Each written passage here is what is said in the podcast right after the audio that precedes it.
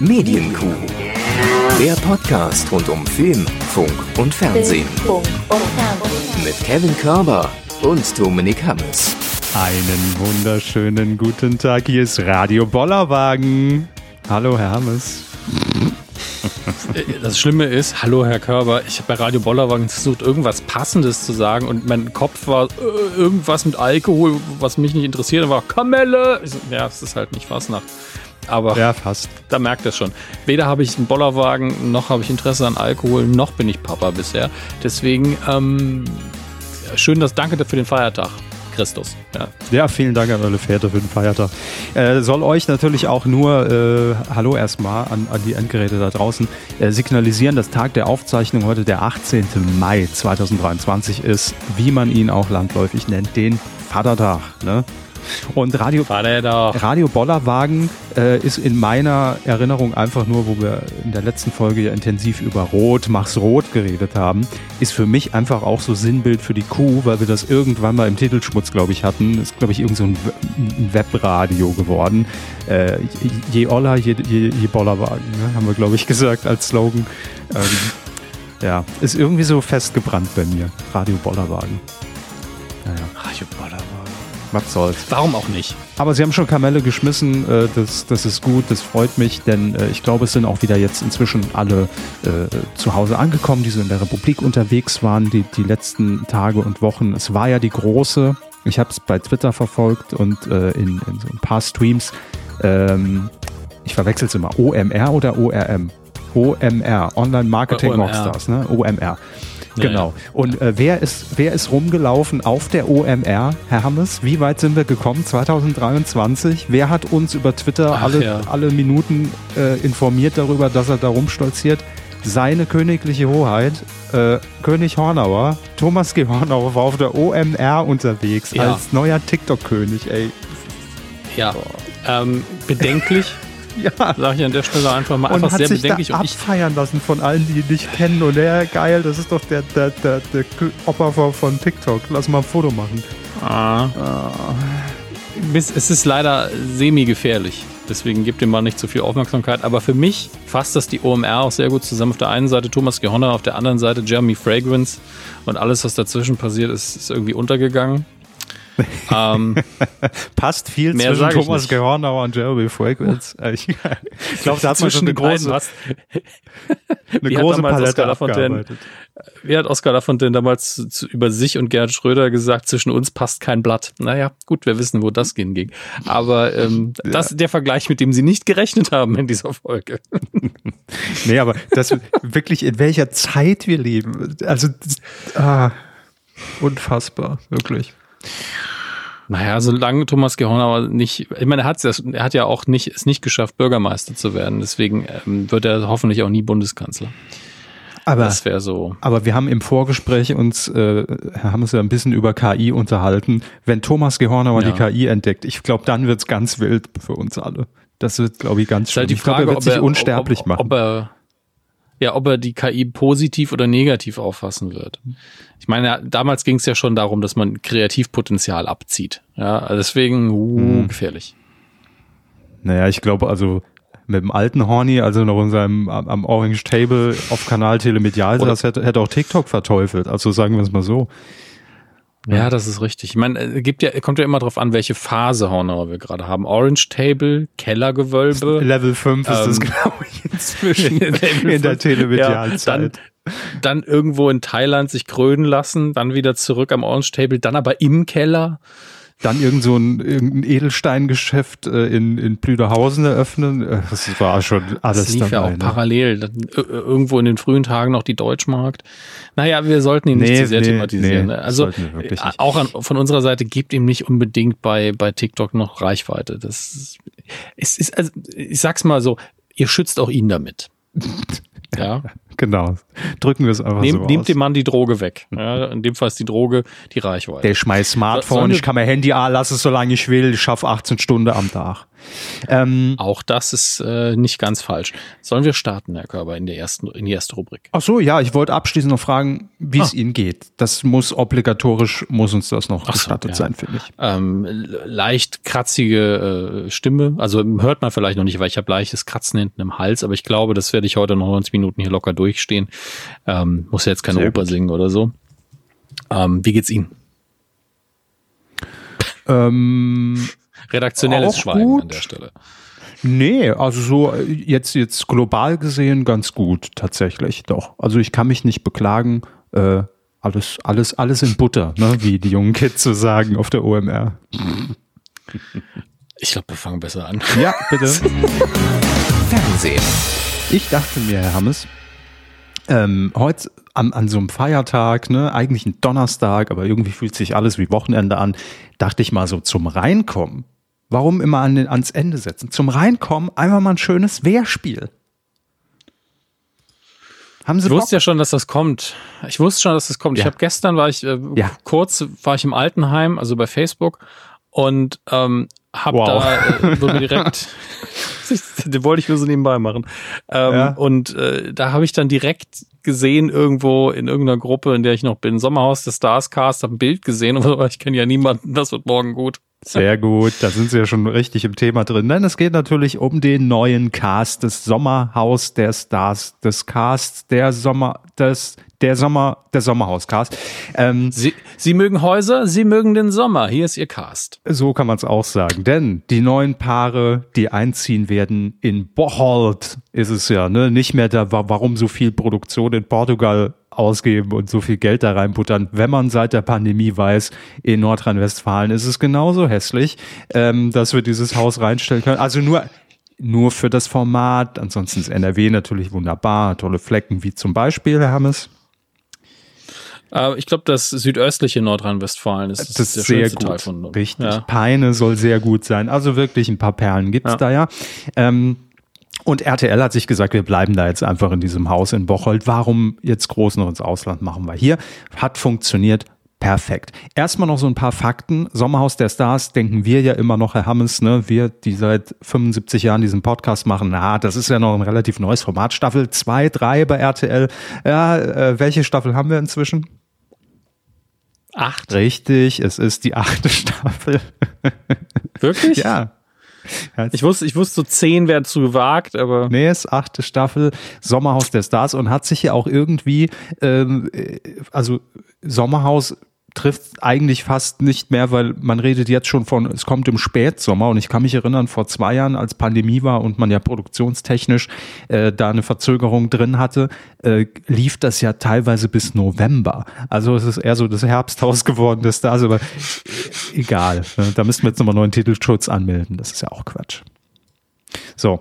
Ähm, Gottes Willen. Das Sommerhaus der Stars zeichnet sich ja dadurch aus, dass im Vergleich zu anderen Reality-Formaten, wo Prominente, also hier seht ihr die, die, die Anführungszeichen, die ich die Luft mache, die Prominenten, äh, rund um die Uhr von Kameras beobachtet werden, aber diese Prominenten sind Paare. Also es werden immer Paare einziehen äh, ins, ins Sommerhaus und so ist es natürlich auch dieses Jahr.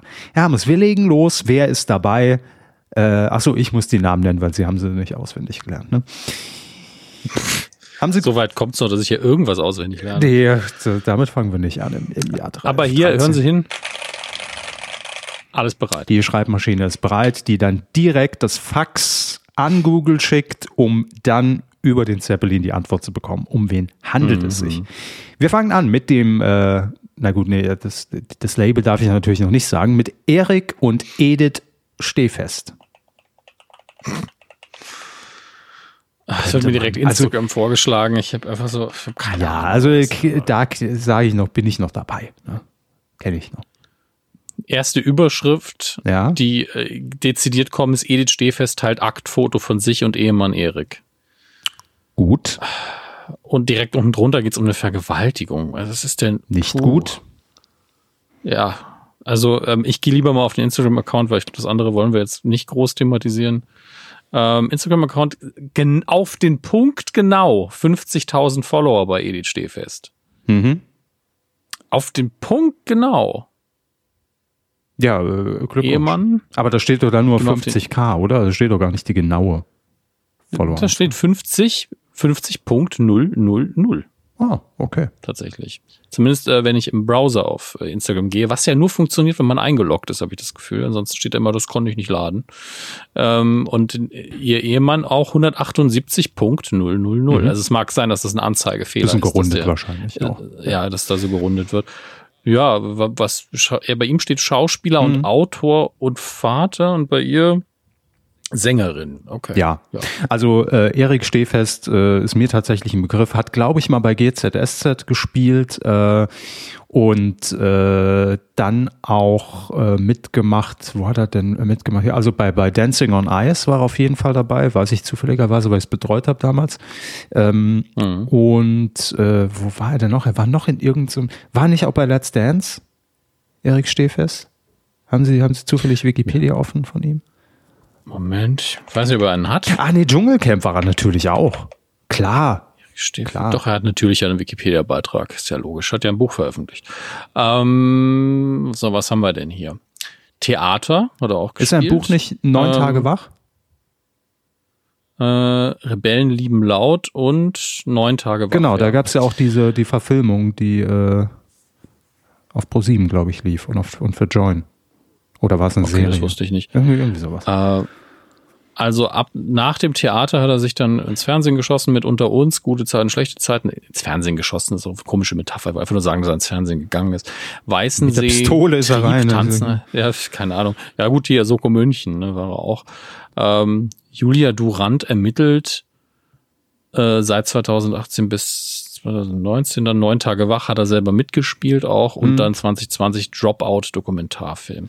Und im yes. Fernsehen Let's Dance Grill den Hensler Dancing on Ice. Ich bin also jetzt nicht äh, als Schauspieler, ne? Äh, ich bin ein Star, holt mich hier raus. Ninja Warrior Germany und ich bin ein Star die Stunde danach. Gut. Also steht mit beiden Beinen fest im deutschen Fernsehen. Darauf habe ich gehofft. Fest. Jawohl. Ich mache mal kurz ein Kreuz an meinem Bingo-Schein für heute. Tatsächlich kam der völlig, völlig unmotiviert. Also der Name war so unterbewusst jetzt hm. präsent und dann sich so, ja, Dominik, da steht ja auch Stehfest. Von daher. Ja, ja. Ägypten. Ägypten. Ähm, gut, also äh, abgehakt, kennt man noch, ist, ist okay. Und äh, die beiden äh, die sind auch irgendwie bekannt dafür sehr, ich weiß nicht, ob man es spirituell nennen kann, aber diese haben, führen schon, glaube ich, auch eine sehr offene und, und komische Beziehung. Das hat er auch im Dschungelcamp damals äh, sehr ausführlich berichtet und erzählt. Also ich glaube, da ist schon Potenzial da fürs Sommerhaus. Perfekt. Ich bin, ich bin jetzt auf dem Shop von den beiden, weil mich interessiert hat, was die verkaufen. Natürlich die Musik, ein T-Shirt und dann aber auch ein Holster. Wo, wofür ist es? Das ist einfach um irgendwie, was macht man in dieses Holster? Ah, sein Handy. Karneval? Okay, ich dachte, Ach so. ich dachte, es geht um Knarren. Also wirklich, also so, so ein Holster ist es eben, ne? Hm. Naja, gut.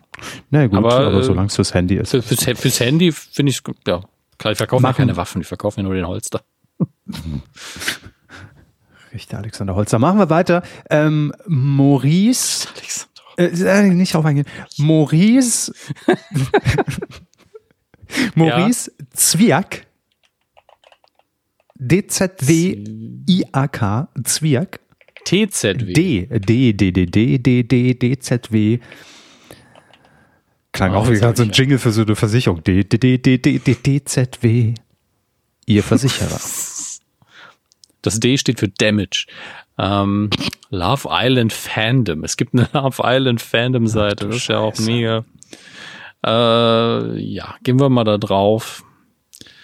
Auf das schöne oben ohne Foto von ihm. Da steht aber auch fast nichts drin in dem Wikipedia-Eintrag. Er zieht auf jeden Fall ins Sommerhaus mit seiner, äh, ja, wahrscheinlich aktuellen Freundin Ricarda Ricky Ratz.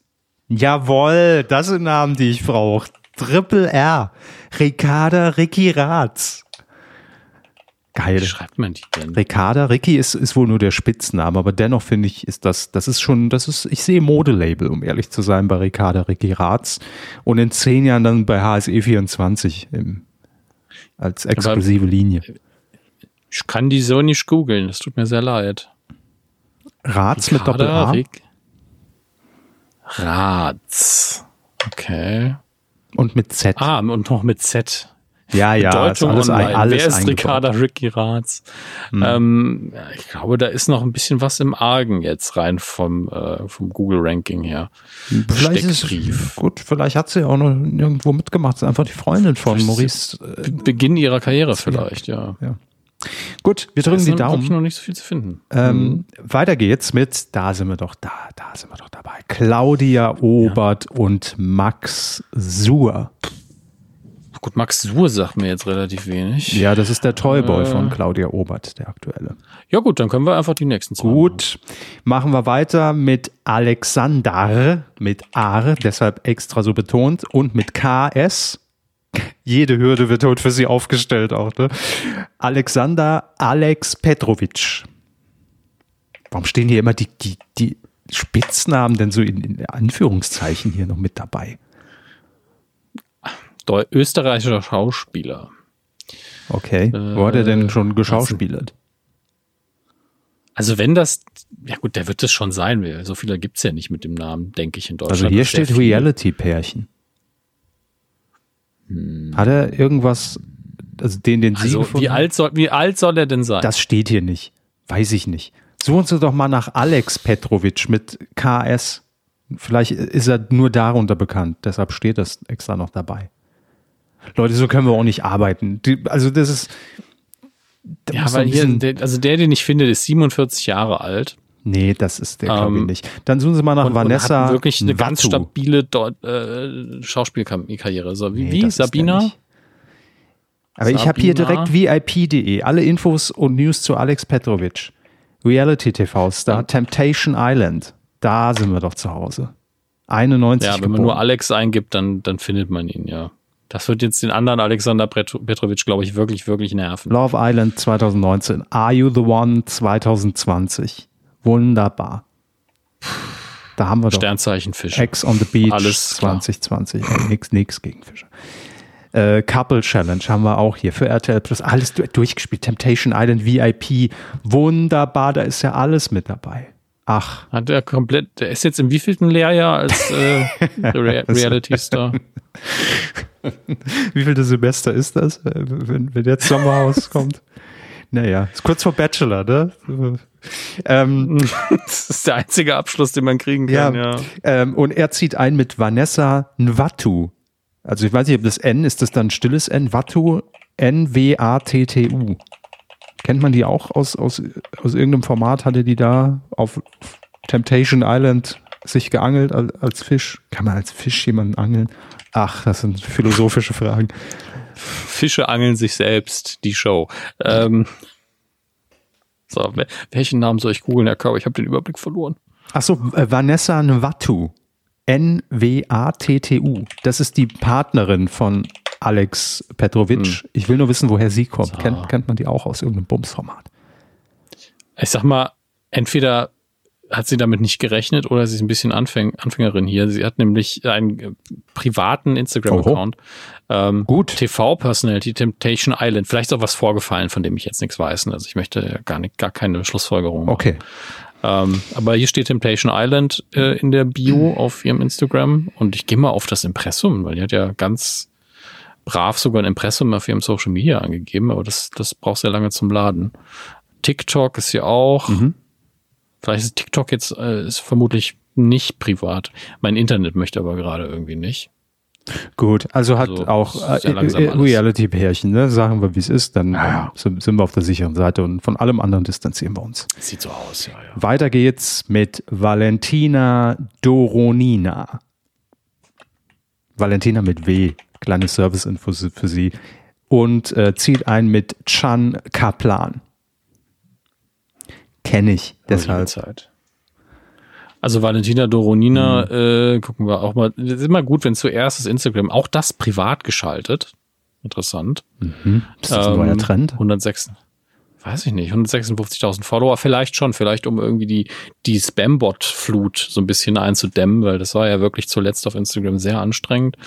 Dann haben wir Oder weil gerade Sommerhaus produziert wird und, und sie ja. da nicht spoilern will und für ihre Follower bisher sein, trotzdem Content? Ich weiß es nicht. Vertraglich irgendwie festgehalten ist. Nicht posten oder privat schalten, eins von beidem. Ähm, Oh Gott. Äh, raten Sie, wann, in welchem Jahr Valentina Doronina geboren ist? 2000. Ja, genau. Ja, ich weiß es halt. Ich kenne sie doch. Damit müsste sie in meiner Vorstellung müsste sie 17 sein, aber sie ist natürlich damit 23. Ja, letztes Jahr bei Promi vor Big Brother Geburtstag äh, gehabt, vor einer Woche. Genau, letztes Jahr bei Promi Big Brother mitgemacht. In diesem Jahr auch bei Beauty and the Nerd mit dabei. Lässt sich alle Sendungen, alle Reality-Shows, an denen sie teilgenommen hat, tätowieren. Ähm, und äh, hatte die, den großen Auftritt, ihren, äh, nämlich ihren Heiratsantrag von Chan äh, in Promi Big Brother, die Late Night Show nachts um zwei Uhr. Ähm, kann man machen. So, ähm, viel Spaß im Sommerhaus. Machen wir weiter mit Tim Toupé Ach du liebe Zeit. Kennen wir doch, Herr Hammes. Wir haben nur alle Platten zu Hause. Ach, ich kenne niemanden, ich vergesse das doch immer alles. Deutscher Party, Schlagersänger und Friseurmeister. Er betreibt im Poolham ein Salon namens Hair Concept. Jetzt wird's spannend. Ja, natürlich. Ich möchte mir natürlich die Titel angucken, die er seit 2000 Es ist nicht zehn nackte Friseusen, das kann, kann, ich schon mal spoilern. Nee. Nee, aber du hast die Haare schön unter anderem. Mhm. Eine neue Leber ist wie ein neues Leben. Heute ist doch Vatertag. ich bin ein Döner. Bobfahrerlied, Vater Abraham, Unterhosenparty. Hat der äh, von von ihm ist äh, ist von ihm. Ich habe eine Zwiebel auf dem Kopf. Ich bin ein Döner. Ich weiß nicht, ob das der Text ist von 2008. Ich bin ein Döner. Ja, bestimmt. Ich glaube jetzt nicht, dass der Döner so häufig besungen wird auf dem Ballermann 6. Äh, wahrscheinlich. Ah ja, okay. Tim Toupé. 2017. Wir sind alle gestört, aber geil. Mhm. Also, ja, das sind einfach gute Titel. Absolut. Mickey Krause schielt neidisch aufs Toupet. Und ähm, er zieht auf jeden Fall ein mit Carina Krone. CC. Also Krone mit C geschrieben. Ich glaube, sie kennt man nicht, ist wahrscheinlich einfach die Lebensgefährtin von Tim Toupet. Ach, das, das haben wir ja schnell. Carina Krone. Obwohl vom Namen her klingt schon sehr nach Künstlernamen, wo, wo vielleicht eine Malle Take Me Out 2022, 2021. Was? Steht hier in ihrer Instagram ähm, äh, Dings. Carina Krone, Sängerin, Producerin, Booking, Take Me Out XXL 22 und 21. Das da sind die ja relativ frisch. Sampler-Album? Ja. Relativ frisch zusammen dann. Also hm. Also auch sie sieht sehr nach Partymucke aus hier, äh, von dem, was sie macht. Okay. Äh, aber das klingt jetzt seltsam, weil es natürlich auch ein entsprechendes Profil ist.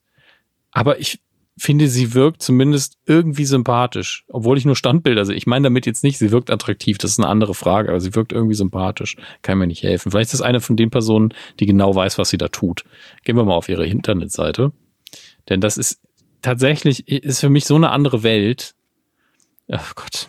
Man ist wirklich, man geht auf die Internetseite, ist ein, Bild, ein sehr, sehr weich gezeichnetes Foto von ihr drauf, dann scrollt man runter und dann steht da, sie ist blond, sexy und hat eine freche Schnauze. Also alles klar. Okay. Mit ihren Songs, ich habe auch Augen, du Arsch und Malle oder ich. ich habe auch Augen, du ist Arsch ist aber schon, das ist schon next Man weiß Level. genau, wo man hier ist. Das, ja. das ist so das Erbe von Jürgen Drews hier so ein bisschen alles. Next Generation. Aber ich frage mich, wie lange sind die schon zusammen? Das kann doch dann auch noch nicht so lang sein, wenn die noch hier bei, bei Take Me Out mitgemacht hat vor einem Jahr. Hm. Was weiß denn ich, wie die Beziehung funktioniert? Das geht uns auch nichts an. Nee, aber fürs Sommerhaus ja durchaus äh, interessant, ne? dass man da vielleicht sagt, hey, wir sind noch in so einer frischen, verliebten Phase, äh, warum nicht ins Sommerhaus? Also na gut, wir machen weiter mit Pia Tillmann und Zico Banach. Oder Banasch oder Banatsch. So, Pia.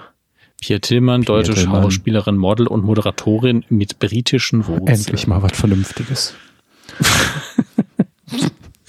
Wuchs in Emstetten auf. Mhm. So.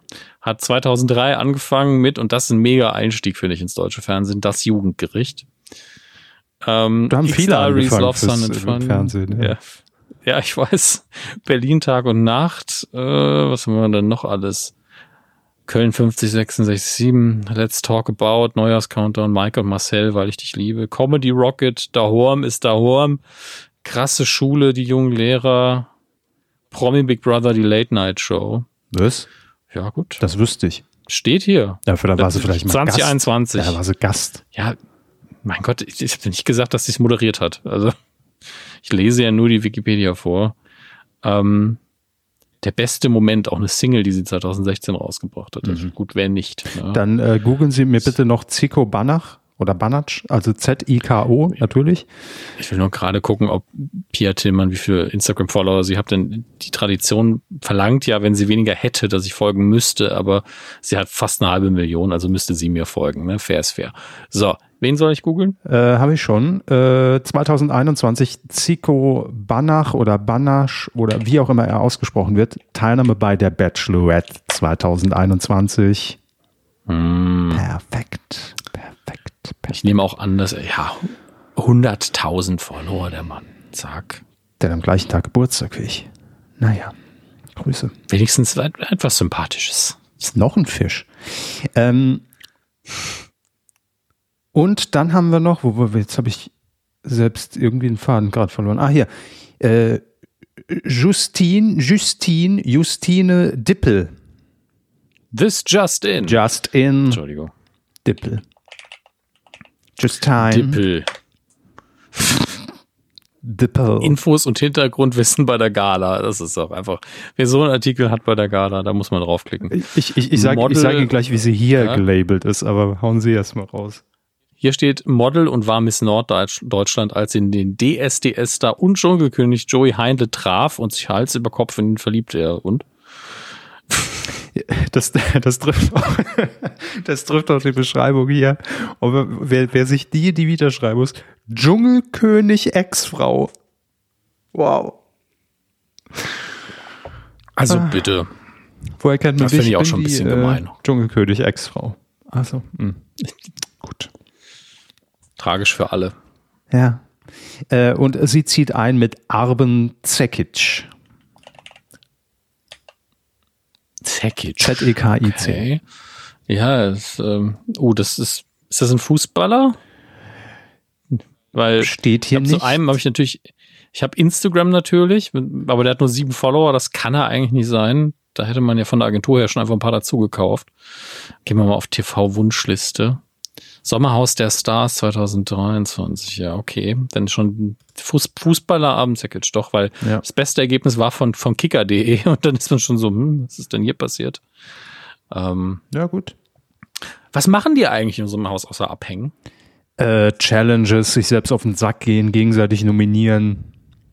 Sowas. Die hauen sich, die, die Ramboen das aus, die hauen sich auf die wirklich physisch? Nein. Nee, die nerven es gibt natürlich nur. irgendwelche tollen Wissensspiele und so.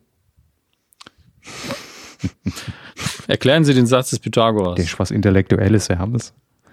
Das ist nicht intellektuell, das ist Basiswissen. Also wirklich. Wenn, ja, wenn man eins aus Mathe, aus Mathe Nein, ich meine generell Wissensspiele im Sommerhaus. Das ist intellektuell. Ja, gut. Gut, äh, wäre schon viel zu lang alles. Sommerhaus, also ja, irgendwann, irgendwann im Herbst, Spätsommer, was RTL auch da immer drunter verstehen mag, kommt halt dieses Jahr. So, äh, war ein guter Einstieg. Jetzt müssen wir erstmal, Hermes, Sie haben es auch geguckt und das müssen wir natürlich immer zum Anlass nehmen, ja. um darüber zu reden. Eurovision Song Contest 2023 aus Liverpool. Yes. Ähm, yes. Einfach mal so offene Diskussionsrunde. Mhm. Was sagen wir dazu? Ähm, ich fand die Originalmoderation super, aber ich bin sowohl großer Graham Norton-Fan als auch Fan von Hannah Waddingham und die haben auch super harmoniert Wussten zusammen. Sie, dass, bei, dass die bei Ted ja? Lasso auch äh, ja, war, war, mir durchaus ein Begriff, ja, ja. Ähm, und ähm, ich muss dazu sagen, das einzige Negative daran war, dass die Ukraine als eigentliches Gastgeberland so ein bisschen hinten runtergefallen ist, weil die beiden so gut waren. Ja. Ähm, aber ich würde jederzeit eine Show mit beiden gucken. Äh, das, ich finde, also die können viel, die sind charmant, die sind also wirklich die Mega-Moderation in meinen Augen.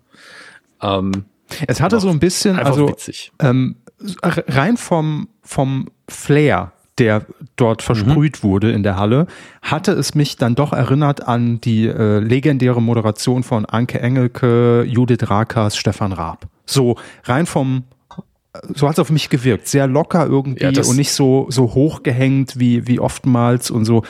Er war, hat einen guten Eindruck gemacht. Ja.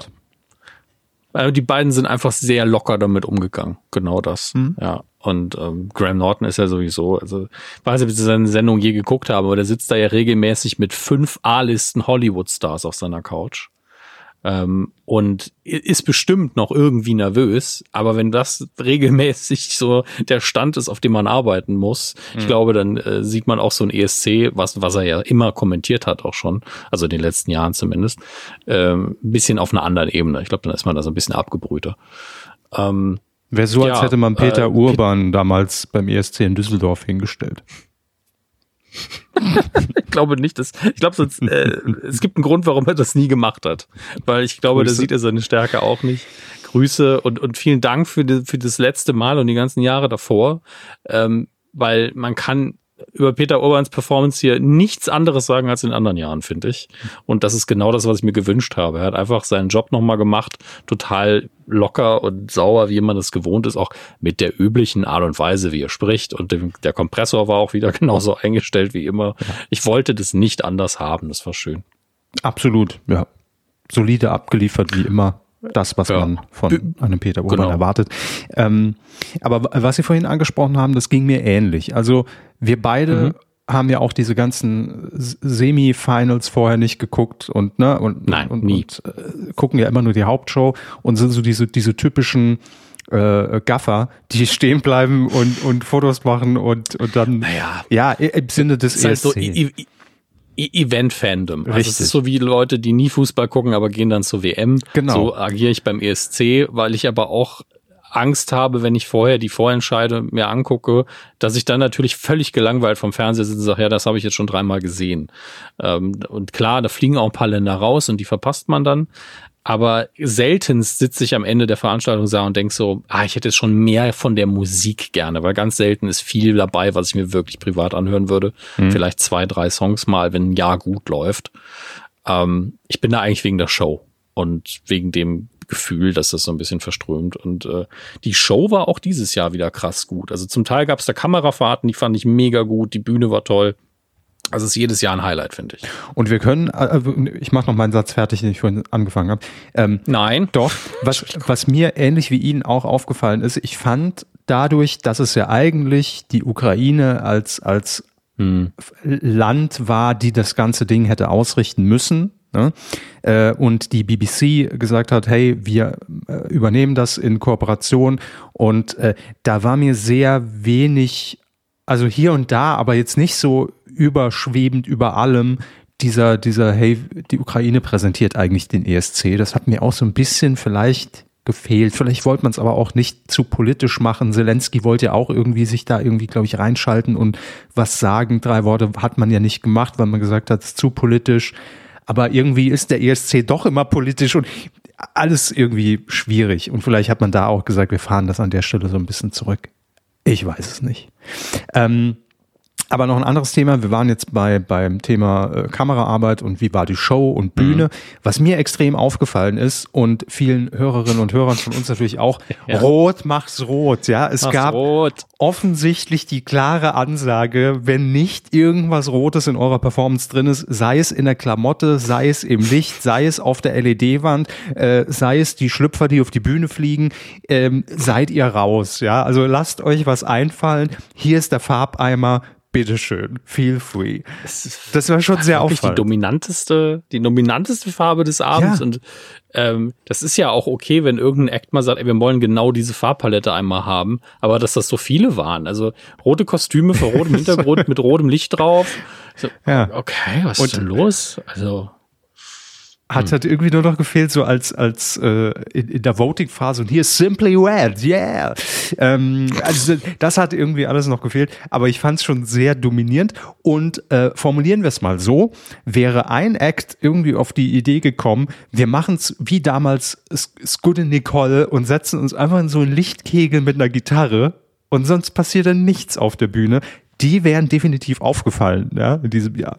Weil mir, ich meine, klar, das ist am Ende immer eine Materialschlacht der ESC, aber ähm, mir war das dann teilweise schon alles dann so viel zu viel und man fühlt sich nach diesen gefühlt acht Stunden, wenn dann auch nochmal die Voting-Phase angeht und wir gucken uns alle nochmal an und schnell durchlaufen mal 17, da fühlt man sich schon echt richtig durchgenudelt. Ne? Also das ist schon wie so ein anstrengender Arbeitstag, wenn man parallel noch, noch mittwittert und denkt sich so, oh, jetzt erstmal runterkommen. Also jetzt erstmal irgendwie, weiß ich nicht, nochmal trommeln für Europa. Ich, ich sitze ja auch immer vom Fernseher in diesem Jahr und schließe mein altes Blackberry an an äh, das Ladegerät an, weil der Akku einfach nichts mehr aushält. Und ich kram es ja auch nur noch dafür raus, weil ich auf einer Bildschirmtastatur, wenn ich, wenn ich den Abend auf der Bildschirmtastatur tippen würde, würdet ihr gar nichts mehr verstehen von dem, was ich twittere. äh, Noch mehr. Oder wirklich eben, ja, ja, und im 30 Sekunden Tag wird dann auch rumgehämmert. Das ist richtig Arbeit die, die ganze Zeit. Ja. Äh, und dann zwischendurch immer noch Rotlicht, Rotlicht. Was ist denn jetzt los? Boah, Stress. ähm, in der Hinsicht immer ein hektischer Abend. Aber ich muss sagen, so rundum, das Einzige, worüber ich mich beschweren könnte, und das ist ja jedes Mal, jedes Jahr Glücksspiel, ist die, die Musik. Der war dieses Jahr für mich nicht wirklich sehr, sehr wenig dabei. Ähm, und es gab natürlich gegen Ende dieses Gefühl, was global sich so ein bisschen ausgebreitet hat. Ich habe auch Amerikaner in der Timeline gehabt, die gesagt haben, hey, das ist schon ein weirdes Ergebnis. Zum einen waren auch einige dabei, die gesagt haben, ey, das deutsche Ergebnis ist ja viel zu schlecht. Und es gab viele, die gesagt haben, wie kann es denn sein, dass Schweden gewinnt? Ich möchte mich da gar nicht in Verschwörungstheorien äh, reinlaufen lassen, aber es sieht halt schon sehr dämlich aus, wenn alle sich fragen, warum gewinnt denn Schweden? Und einfach nächstes Jahr 50. Aber-Jubiläum ist von dem Sieg, glaube ich. Ähm, mhm. Ja, gut. Ja. Äh, habt das Ei habt ihr euch vielleicht selber gelegt, zumindest die Juries. Aber ähm, so ist es halt. Das Ergebnis ist für mich auch immer das Irrelevanteste. Absolut. Und auch ehrlich gesagt, ne, ich, also ich kann mich jetzt schon auch nicht mehr an die ganzen Songs erinnern, also nicht mal an, an, an den Gewinnersong. Ich weiß nur, äh, hier, äh, wie, wie, hieß die gute aus Schweden, die ja auch schon mal vor ein paar Jahren gewonnen hat? Mit Euphoria. Hab ich auch vergessen. Loreen? Nee, äh, wie hieß sie denn? ESC Schweden. Äh, Irgendwas mit L. Ähm, doch, Loreen war richtig, ne? Titel war Tattoo. Ja, ja, aber ja. Euphoria war ja der Song vor ein paar Jahren, mit dem sie ja gewonnen hat. Hat ja zum zweiten Mal den ESC gewonnen. Ähm, hm. Aber selbst das habe ich schon nicht mehr im Kopf und es ist mir auch wirklich, ich sag's ehrlich, scheißegal. Also ich guck's nicht wegen den Songs. Ich bin, das geht bei mir dann da rein, da raus. Äh, und äh, ich nehme das für den Moment dann auf und wahr und beurteile das so ganz schnell für mich und dann ist es aber auch wieder abgehakt. Ähm, hm. Für mich machen zwei Dinge oder eine, eine große Sache immer noch den ESC aus, dass das einfach so ein, inzwischen muss man ja sagen, weltweites Ding ist, wo man weiß, ja. das gucken gerade wirklich 100 Millionen Menschen gleichzeitig. Äh, auch hier in Deutschland wieder einfach Rekordquoten eingefahren. Äh, hier allein bei den 14 bis 29-Jährigen, also ne, wirklich bei den mhm. Jungen, äh, 67 Prozent Marktanteil in, im ersten. Also das ist schon wirklich ein Riesending, was sonst nur irgendwelche Fußball-Europa- äh, oder Weltmeisterschaften äh, hinlegen. Äh, und das mag ich. Ich mag einfach so dieses Zusammenkommen und auch im Sinne dann der Musik und ob man das jetzt ernsthaft guckt oder äh, ironisch guckt oder bei allem sagt, das ist scheiße, ist völlig egal. Äh, jeder ja. hat an diesem Abend auf seine ganz eigene Art und Weise Spaß an dieser Veranstaltung und die Leute, die da auf der Bühne ja. stehen, sowieso. Und äh, alles super. Also ich würde das auch nicht missen wollen und mag das. Und danach ist aber auch bei mir wieder vorbei und gut. Und davor auch. Also ja. ich bin weder jemand, der darauf hinfiebert, noch dass ich jetzt danach sage, oh, das waren aber Highlights.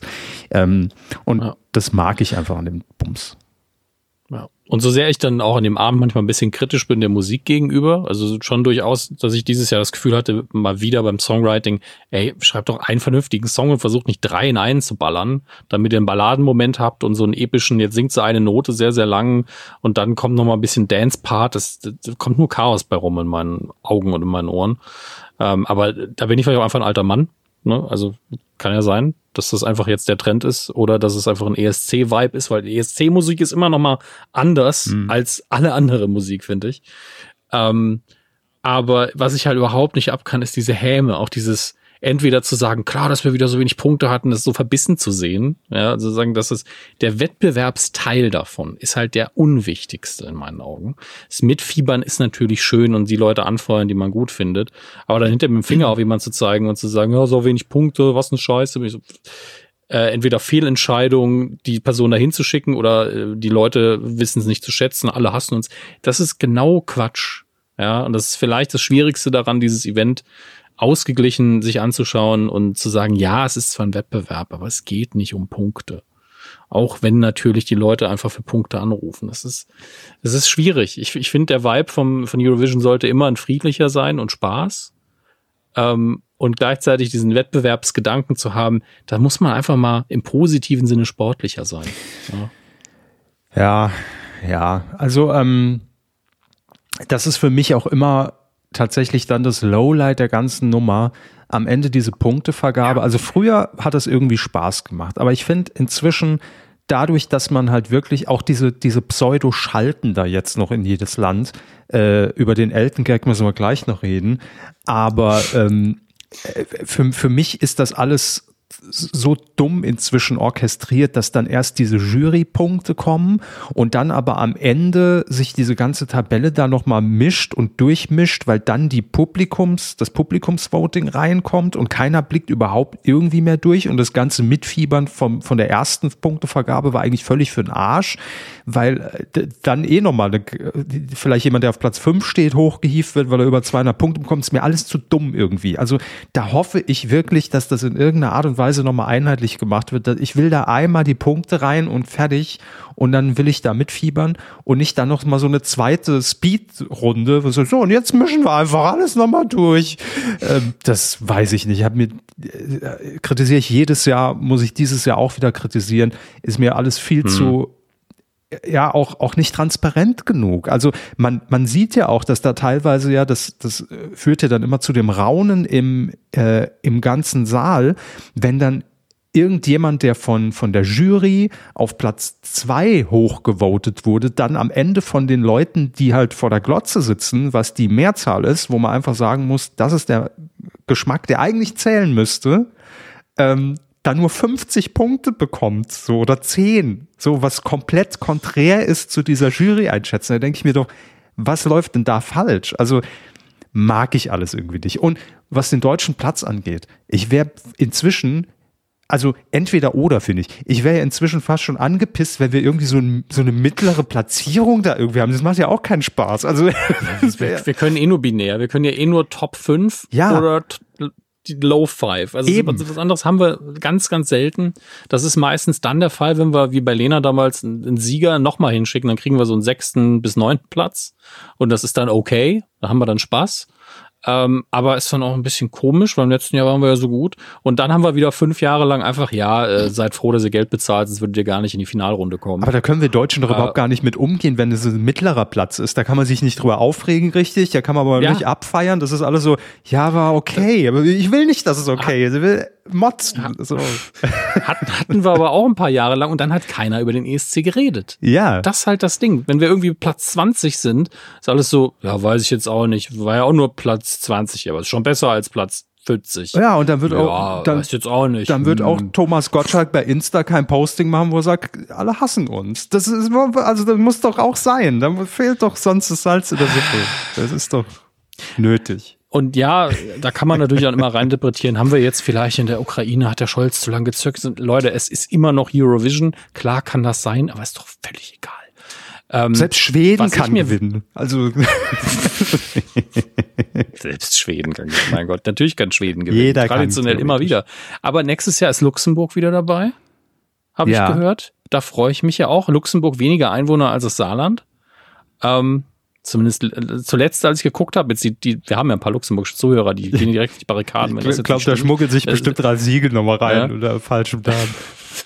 Ich habe schon 400 Songs geschrieben dafür. Ralfelo ähm, Sigel äh, tritt an. ja, Musikvideo von Steven Spielberg produziert.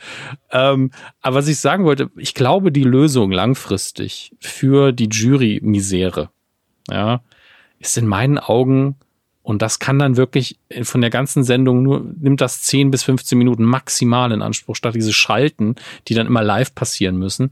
Ähm, vorproduziertes Zeug, wo dann die Jury sagen kann, ey, von den Finalsongs ähm, hat unsere Jury findet den am besten, vielleicht auch mit einem Satz, warum denn überhaupt? Mhm. Na? Ne? Dass sie es auch mal begründen müssen und nicht immer nur, ja, der kriegt so viele Punkte. Warum?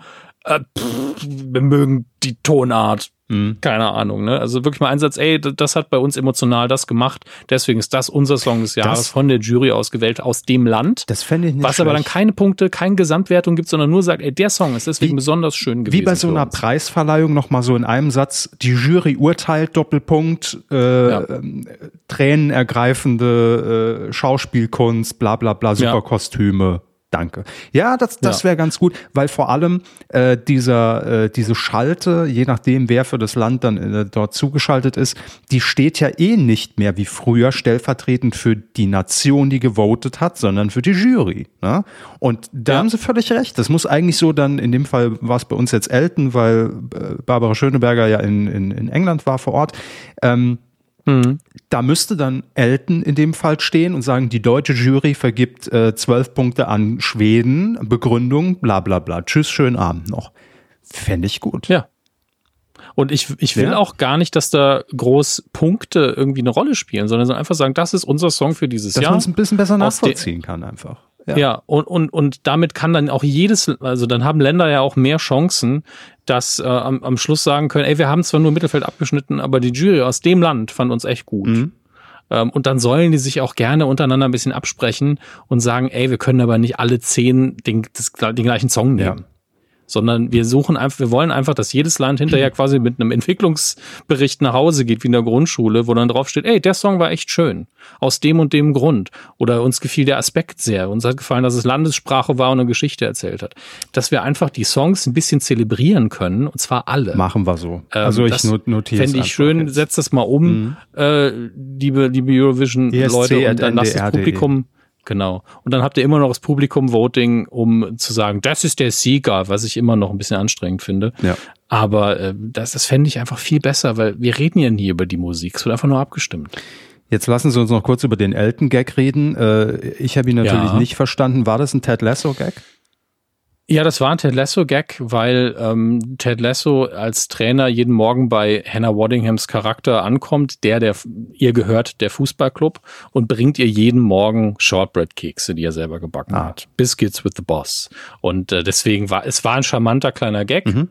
Ich fand, Elton war irre nervös und das finde ich menschlich. Deswegen kann ich ihm da auch überhaupt keine schlechte äh, Note sozusagen geben, weil wäre jedem so gegangen. Mhm. Also gerade jemand, der vielleicht selber Ted Lasso-Fan ist, und da steht da Hannah Waddingham und ich darf mit der telefonieren. Und da gucken 100 so, Millionen Leute gerade auf einen. Ja. ja, also es ist schon eine harte Situation. Mhm. Also ein Teil von mir möchte natürlich irgendwie drüber herziehen, aber kann ich einfach nicht in dem Moment. Das ist absolut verständlich. Ja, okay, aber dann, dann wäre der zumindest äh, erklärt. Ähm, ja, und ansonsten, was natürlich jetzt danach kommt, ich habe es eben schon kurz angerissen, oh, sollen wir da überhaupt noch mitmachen, sollen wir da noch Geld hingeben, bla bla bla. Ja, legt, legt euch mal alle wieder hin und, und schlafen. Ja, mal kurz durchatmen und äh, Fenster aufkippen. Morgen redet sowieso kein Schwein mehr drüber. Äh, DWDL hat hier interessanterweise noch eine Zahl rausgehauen, was Deutschland denn überhaupt bezahlt an die EBU. Das ist ja die Eurovision Broadcasting äh, Wofür steht das U nochmal? Union? Union, ja, doch, kann sein. Ähm, wie viel bezahlt Deutschland denn überhaupt, dass wir dort mitmachen dürfen und das finanzieren? 473.000 Euro. Also dafür kriegt man also nicht mal eine sehr gute Primetime-Show hier. Ne? ähm, und dafür kriegt die ARD aber drei Shows quasi, plus eine Riesenquote. Kommen natürlich noch ein paar Kosten mehr dazu, aber nur der reine Betrag an die EBU, um sich daran zu beteiligen, 473.000 Euro. Und die ARD wär, oder der NDR wäre ja mit dem Klammerbeutel gepudert, wenn die sagen würden, nee, wir steigen da aus. Ähm, weil dem Klammerbeutel gepudert. Ja, auch das habe ich auf der äh, OMR äh, mitgenommen. Das ist jetzt äh, die neue Formulierung, sagt man so. Ähm, Nee, also wären ja bescheuert, wenn, wenn sie sagen, wir gehen da raus. Warum auch? Also es gibt ja überhaupt gar keinen Bei der Grund. Quote für, für das bisschen Geld. Gibt gar Muss man jetzt auch mal keinen sagen. Grund. So. Außerdem beteiligt also. man sich damit an der, an der europäischen Kultur und man kriegt einmal im Jahr endlich mal wieder die Europahymne zu hören im Fernsehen. Wie wenig, wie selten kommt es vor? Das stimmt. Dass das noch gespielt wird vor einer Sendung. Ja. Also das war unser völlig äh, unqualifizierter Beitrag zum ESC, wie wir ihn wahrgenommen haben. Äh, aber das kennt er von uns, ne? Ist klar. Wir bleiben aber, ähm, Hermes, bei der ARD und beim Thema Kosten und wie viel Sendungen live nach neun könnte man denn von knapp einer halben Million Euro produzieren? Wahrscheinlich ein paar mehr.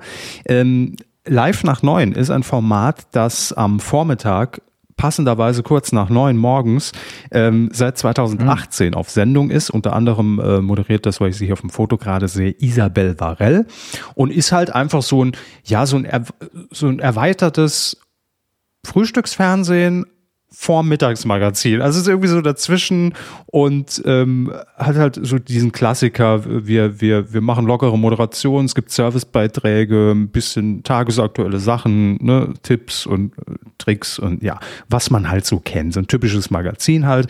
Ähm, und da hat die ARD jetzt gesagt, das können wir nicht mehr fortsetzen. 2024 ist Schluss, machen wir nicht mehr. Der WDR hat die Sendung produziert und verantwortet als Teil der ARD. Und ähm, ich äh, finde aber die Begründung einfach mal sehr ehrlich. Ja, weil okay. generell das hat, hat ja keiner die, die ARD. Nee, also die Quote war, glaube ich, okay, hat auch so eine sehr lange Zeit gebraucht, bis die Leute es mal auf dem Schirm hatten, dass es jeden Tag läuft. Ähm, war okay. Aber die ARD hat ja generell jetzt so die Marschrichtung, das Geld, was sie im Topf haben von den Gebühren, Hashtag Gebühren bezahlt, ähm, das mhm. soll halt mehr in Richtung Mediatheken verlagert werden. Ne? Also man, man guckt schon sehr, was braucht man denn im Linear noch? Und man geht immer davon aus, ja gut, die öffentlich-rechtlichen, die haben ja Geld zum Scheißen. Wo geht das ganze Geld denn hin? Ne? So, ähm, aber natürlich muss man auch da gucken, welche Projekte, welche Sendungen machen denn linear gesehen noch äh, Sinn und womit können wir vielleicht viel mehr Menschen erreichen, wenn wir das Geld dann einsparen, dass wir dann eine tolle Serie für die Mediathek produzieren können, ne, als Beispiel. Ähm, und ähm, ja, da, da äh, gibt es natürlich auch äh, Situationen, die wir jetzt auch in den nächsten Monaten sehen werden. Äh, da, die Sommermonate werden wieder, Herr Hammes, sagen wir, wie es ist, wie früher. Es wird wieder klassische, größere Sommerpausen geben, wo einfach nicht mehr der, jede Woche ein neues Programm rausgehauen wird, egal ob im öffentlich-rechtlichen, glaube ich, oder auch bei den privaten. RTL hat jetzt angekündigt, nochmal eine alte Sendung mit äh, Kristall, die damals irgendwie äh, gefloppt ist äh, oder nicht so gut gelaufen ist, nochmal im Sommer zu zeigen oder Folgen, die man noch nicht hat. Pro 7 wiederholt jetzt im Juni äh, zwei Shows mit Steven Gätchen und alte Duell um die Welt Folgen. Also da werden wir nicht mehr so viel heißen Scheiß sehen, weil die Lage gerade generell so ist, dass natürlich, sagen wir mal, Geld, ja, klug eingesetzt werden muss, weil nicht mehr so viel reinkommt insgesamt. Das ist die Situation, vor der auch, natürlich jetzt nicht auf Werbegelder bezogen, die ARD steht. Und äh, die wollen das Geld halt in eine andere Richtung verlagern. Und deshalb finde ich die Begründung so ehrlich, denn sie sagen einfach, wir können uns nicht mehr alles leisten. So. Ja. Und Man, wie, ich, wie ich neulich bei einem Gespräch um Kosten festgestellt habe, der Döner kostet mittlerweile auch doppelt so viel. Ja, das kommt das ist, eben ich noch weiß, dazu. ist halt ein, ist ein greifbarer Punkt, finde ich. Vom Döner hat jeder ein Verständnis, wie viel Döner er kosten sollte. Und ich, Punkt für mich, ja. Ja, und ich weiß noch, als er 3,50 gekostet hat. So. Ja. Oder vorher 5 Mark. Und bei 2,50 wird man schon skeptisch, ne? bei 2,50 haben sie gefragt, hm, ist das, ist das überhaupt, also das Braune hier, ist es noch Fleisch? Genau. Oder ja. äh, was, was ist das? Aber, ja, wollen wir nicht gemein sein, ne? Aber 3,50, Döner war auch immer zu günstig und mittlerweile kostet, glaube ich, weiß ich, mit 8 bis 10 Euro ist man zum Teil gut dabei. Und ich bin mir auch nicht mehr sicher, ob die, ob die Aussage von damals, äh, TV-Total-Fans erinnern sich, der, der Döner wird die Menschheit mhm. ersetzen, stimmt, oder ob es die KI wird. Also ich glaube, da wird es nur ein enges Wettrennen geben zwischen KI und Döner. Ähm, die KI wird den Döner ersetzen. Das könnte auch sein, ja, das könnte auch sein. Nein, aber ich, deshalb finde ich die Aussage mal richtig und dieses ganze Schöngerede mhm. muss vielleicht da auch mal aufhören, dass man ganz klar auch mal diese Botschaft nach außen senden muss, ey, auch wir können uns nicht mehr alles leisten. Das sind gerade die Zeiten, Zeiten und auch Produktionen werden teurer, auch Showproduktionen werden teurer, Licht ist teurer, Energiekosten sind teurer, auch für uns. Und wir verdienen nicht mhm. mehr das, was wir noch vor 10 oder 20 Jahren verdient haben. Also wird es zwangsweise entweder Reduzierungen geben, dass man das irgendwie klug auffangen kann, oder es gibt weniger Folgen, oder man muss auch vielleicht auch mal auf das ein oder andere verzichten. Müssen wir alle, auch in unserem Leben. Ja. Und so ist es auch im Großen. Ne? Es kommt überall an. Und deshalb fand ich die Aussage einfach mal sehr ehrlich. Und ähm, Jörg Schönborn, äh, WDR-Programmchef, der hat auch noch gesagt, das finde ich auch, ich finde es einfach ein gutes Zitat, ganz ehrlich, liebe PR-Abteilung von, von, vom ersten von der ARD, ähm, weil er da auch nochmal so, so, so zurückblickt und er sagt, die Redaktion hat fünf Jahre lang an jedem Werktag morgen mit Energie und Herzblut tolles Programm gemacht. Dafür sage ich sehr herzlich Danke. Und jetzt, bis hierhin ja alles wie man Normal, das, wie man das schön. kennt. Und jetzt der Satz finde ich aber, dass er auch nochmal so eine Rezension abgibt. Gefallen hat mir in der Sendung der Blick auf die Menschen in allen Regionen des Landes, West und Ost, Nord und Süd. Live nach neun hat Menschen abgebildet, wie sie sind und das Leben, wie es ist. Also ja, war eine gute Sendung. Schade, ja, dass sie gehen. Wie so eine Amazon-Rezension. Äh, fünf von fünf. Ja, ich mochte das, aber ich schick's dann noch zurück. habe was anderes erwartet. ähm, nee, aber sehr ungewöhnlich irgendwie von der Aussage her. Aber gut. Ja. Also das nur als, ähm, als Aufhänger mal so fürs große Ganze, für die, die Situation, Hermes, sie ist wieder da, auch in, in einer anderen Form. Ja. Sie, also wir reden ja immer regelmäßig über die Situation. Ja. Das hier ist eigentlich die Situation Classic, oder? Ja. Das war doch damals die Wirtschaftskrise die erste Situation. Völlig richtig, ja. Das war, äh, glaube ich, auch das Jahr, als ja selbst RTL äh, mal eine Dschungelstaffel absagen musste, weil äh, gerade schwierig finanziell. Ja. Ähm, wir können uns Dr. Bob gerade nicht leisten den schon noch, aber den Rest halt nicht. Ne? Nur mit Dr. Bob wäre es halt auch nicht das Gleiche. Ähm, ja, stimmt. Das war 2009, als wir begonnen haben, war äh, hier die mhm. Lehman Brother äh, Wirtschaftskrise, ne? War das doch damals ausgelöst ja. dadurch. Hier, klein, kleiner Insider. Damals haben wir ja auch noch in News Echo in Anführungsstrichen Journalismus gemacht, ja? oder uns darum bemüht. Und ich erinnere mich daran, dass Sie mir den Auftrag gegeben haben: Schreib einen Artikel, der das erklärt. Und ich das mhm. einen ganzen Nachmittag lang versucht habe. Heute könnte ich's. Damals aus allen Quellen zusammen so, entweder ich verstehe es nicht, mhm. weil ich einfach von Wirtschaft keine Ahnung habe. Ich war richtig frustriert. Und also ich habe es ich hab's damals einfach nicht verstanden, was das Problem war. Eigentlich war es recht simpel, aber keiner hat es damals so erklärt, dass man es easy verstehen konnte. Und deswegen war ich, vielleicht war ich auch einfach inkompetent, aber es war wirklich so ein großes Thema, ja. dass ich keine Ahnung hatte, was los war. Weil die, glaube ich, alle zu detailliert erklärt haben und gesagt, die haben das spekuliert, die haben das spekuliert. Am Ende des Tages war es einfach nur, naja, die haben halt Wetten ab, abgeschlossen und wussten, das wird nicht funktionieren und Leute haben mir Geld da reingesteckt, jetzt ist es geplatzt. Mhm. Ähm, aber damals, ja, wie, wirklich wie ein, wie, wie, wie sagt man, wie ein Pferd vor der Wand? Nein. Ochs vom Berg. Ochs vom Berg. Das ist es. Man muss es im Dialekt sagen, dann kommt man drauf. Ja. Wie der Ochs vom Berg habe ich da gestanden und hat nix, nix habe ich verstanden. Nix hat auf die Reihe gekriegt. Der Bub.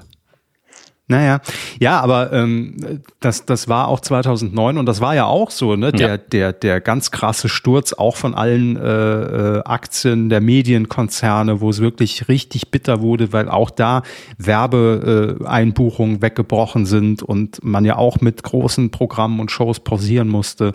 Stimmt, das war die, äh, die eigentliche Situation damals, ja. Ja.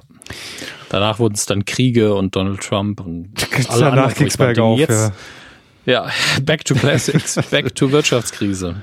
Ja, wird auch wieder besser, aber im Moment ist es halt, ist halt gerade wie es ist und äh, das macht vor niemandem halt. Kevin, Kevin Körber, Philosoph. Ja, mehr hätte ich auch damals gar nicht erwartet in dem Artikel. Ne? Ist halt gerade wie es ist, so als Kommentar, vielleicht journalistisch mal eingeordnet. Ähm, was, was, äh, den hätte ich aber in Dialekt schreiben müssen. Was will man da machen? Jetzt mal. Butter bei die Fisch. Ja. Ich kann da jetzt auch nichts machen. Ich, ich dachte, es so mehrere Absätze, wo sie immer so in kurzen Snippets so Dinge raus. Ist halt so, wie es ist, weil sie immer so viel Geld verpokert hat. Ist so, wie es ist. Also ein bisschen Büttenreden. Geld ist halt auch. auch nur Geld ist halt auch nur Fiktion. Ja. Mir sage, das ist jetzt 10 Euro wert. Was sind dann 10 Euro? 10 Apple? Da kann dein Mathelehrer mal lang gucken. Ist, wie es ist. Entschuldigung, ich, ich, muss, ja, ich muss jetzt wieder raus aus dem Hans-Becker-Modus. Schöne Glosse. Ah. Gut, ähm, Hermes, wir äh, bleiben äh, auch hier wieder in der ARD, sind sehr öffentlich-rechtlich unterwegs, deshalb sitzen wir auch in unseren Smokings hier heute, ähm, die noch übergeblieben sind vom, vom ESC. Äh, apropos, haben Sie mal in den Audiokommentar von Schulz und Böhmermann reingehört? Parallel? Ich habe nur so ein, in Anführungsstrichen, Best-of danach kurz mal ähm, so Zusammenschnitt gesehen. Ich fand das so ein bisschen, ich meine das jetzt nicht kritisch. Mhm aber ich fand es einfach gemeiner aufgezogen als natürlich Peter Ober. Man muss ja irgendwie was anderes machen auch. Ja, ja. Und fand es auch nur so mäßig witzig in dem Moment. Ist mir aber in dem Jahr hier auch schwer gefallen, bei den Tweets irgendwie gut pointiert zu schreiben, mhm. weil es irgendwie nicht das Jahr dafür war. Ähm, es ist, man merkt dabei aber auch, wenn man versucht, da extrem witzig zu sein, ist nicht der einfachste Job der Welt. Nee, also vor allem nicht, wenn, äh, und das, das ist ja zwangsweise so, ich meine, klar, Olli Schulz, Jan Böhmermann von Haus aus natürlich immer gut unterwegs, was irgendeinen pointierten One-Liner angeht. Aber wenn man halt mhm. abliefern muss, in dem Moment ist es halt nochmal brutal ja. schwieriger. Ne? Und es wird ja auch erwartet. Ja, da, also das ist. Ja. Ja. Ähm, da könnt ihr natürlich auch gerne später in die Kommentare noch schreiben, weil einige von euch haben es bestimmt geguckt, vielleicht Leute in Österreich, die uns hören, äh, also mit dem Kommentar von Schulz und Böhmermann und lasst das gerne mal hier, was für einen mhm. Eindruck ihr da hattet. Ja, weil ich habe nämlich wirklich gar nichts davon mitbekommen. Äh, deshalb die Frage, gerne auf medienq.de unter die Folge 436 sind wir. Ja. Ähm, genau, aber Thema ARD und Thema mehr für die Mediathek produzieren. Also von daher fast, man könnte fast meinen, ich hätte es redaktionell aufbereitet, dass das jetzt irgendwie, aber es ist purer Zufall, ich sag's, wie es ist. Ähm, es gibt eine neue Sendung, die vom SWR wirklich exklusiv für die ARD Mediathek als Online-Format produziert wird und sie heißt, Trommelwirbel, das große Menschenraten. Hey! Ja, ähm, was raten Menschen oder, oder werden Menschen geraten oder beides? Beides. Menschen raten, ah. es werden Menschen erraten und äh, ja, es ist im Prinzip so ein bisschen Mask Singer, nur ohne Singen und ohne Promis. Ähm, es gibt ein Rate-Panel. Ja, und es. Wieso? Der ist mein Nachbar Heinz. Was? Ich, ich kann mir es noch nicht genau vorstellen, aber vielleicht kriegen wir es raus, denn wir, wir könnten an der Quelle sitzen, Herr Hammes. Ich, ich sag gleich warum. Ähm, das große Menschenraten. Also hier steht, ja, ich zitiere jetzt nur, es werden echte Menschen aus einem großen Pool, äh, sparen, ja, mit Wasser gefüllt, bla bla bla, danke, aus einem großen Pool an Kandidatinnen entschlüsselt. Also, aber es ist äh, noch nicht genau bekannt. Ich, mehr Infos gibt es Entschlüsselt? Die Produkt naja, jetzt nicht Wort für Wort hier analysieren, aber ich stelle es mir so vor, dass dann hier irgendwie so ein bisschen, äh, ähm, nicht wer bin ich, wie hieß das denn, sagt die Wahrheit mäßig, dass da vielleicht zehn Leute stehen und mhm. die Aufgabe heißt, einer von diesen Menschen ist äh, und, und noch so ein bisschen diese Geheimnisshow. Ja? Also einer von diesen Menschen ist schon mal, keine Ahnung, äh, hat, hat mit Helmut Kohl in einem Bett geschlafen. So, als Fun Fact. Warum auch immer. Und dann wird nachher aufgelöst, ja, äh, aber nicht zur gleichen Zeit, sondern ich habe sein Hotelbett gemacht, weil da habe ich damals gearbeitet in dem Hotel und bla bla bla. So. Und da war ich müde. Und ja, habe ich mich reingelegt, da kam Helmut Kohl, was ist denn das hier? So, und dann bin ich aufgestanden. hier, Herr Kohl ist alle. ich habe schon mal vorgeschlafen für Sie. So stelle ich mir ungefähr vor. das ist schon mal warm gemacht hier. War die beste Helmut Kohl-Emotion seit Elmar Brandt. Was ist das hier? So. Der Saumagen. So, Gut, Kohl und immer Brand. Das ist sich gerade im, im, äh, im Kanzler vertan. Es passiert den Besten. Mein Gott. Im Kanzler vertan. Die neue Show im SWR. ja, den Titel mochte ich auch. Ich glaube, Elmar Brandt ja. konnte doch jeden. Also Elmar Brandt konnte konnt Gerhard Schröder wie Helmut Kohl. Oder nehmen Sie von das mir aus Jörg Knörr. Was weiß ich denn? Die alten Haudegen damals. Aber ja auch auf dem ORM. Die, gute, die, die gute Suppe, sage ich nur. Ja. So, kommen wir zurück zum eigentlichen. Also da stehen zehn Leute und das Panel muss erraten, wer ist es denn? Und vielleicht kriegt man das raus durch Fragen, vielleicht auch nur, dürfen die nur Handgesten machen. Ist jetzt meine Interpretation. Mehr Infos haben wir nicht. Ne? Auf jeden Fall werden Menschen erraten. In welcher Form auch immer. Ähm, ich hoffe wirklich, jemand errät seinen Nachbarn. Das wäre das einzig Gute. Kenne ich. So, als feste Kon schuld mir noch 50 Euro. Oh, jetzt im Puff. Als feste Konstante im Rateteam, also quasi die Ruth Moschner von äh, das große Menschenraten ist unser Freund des Podcasts Aurel Merz. Grüße. Gut.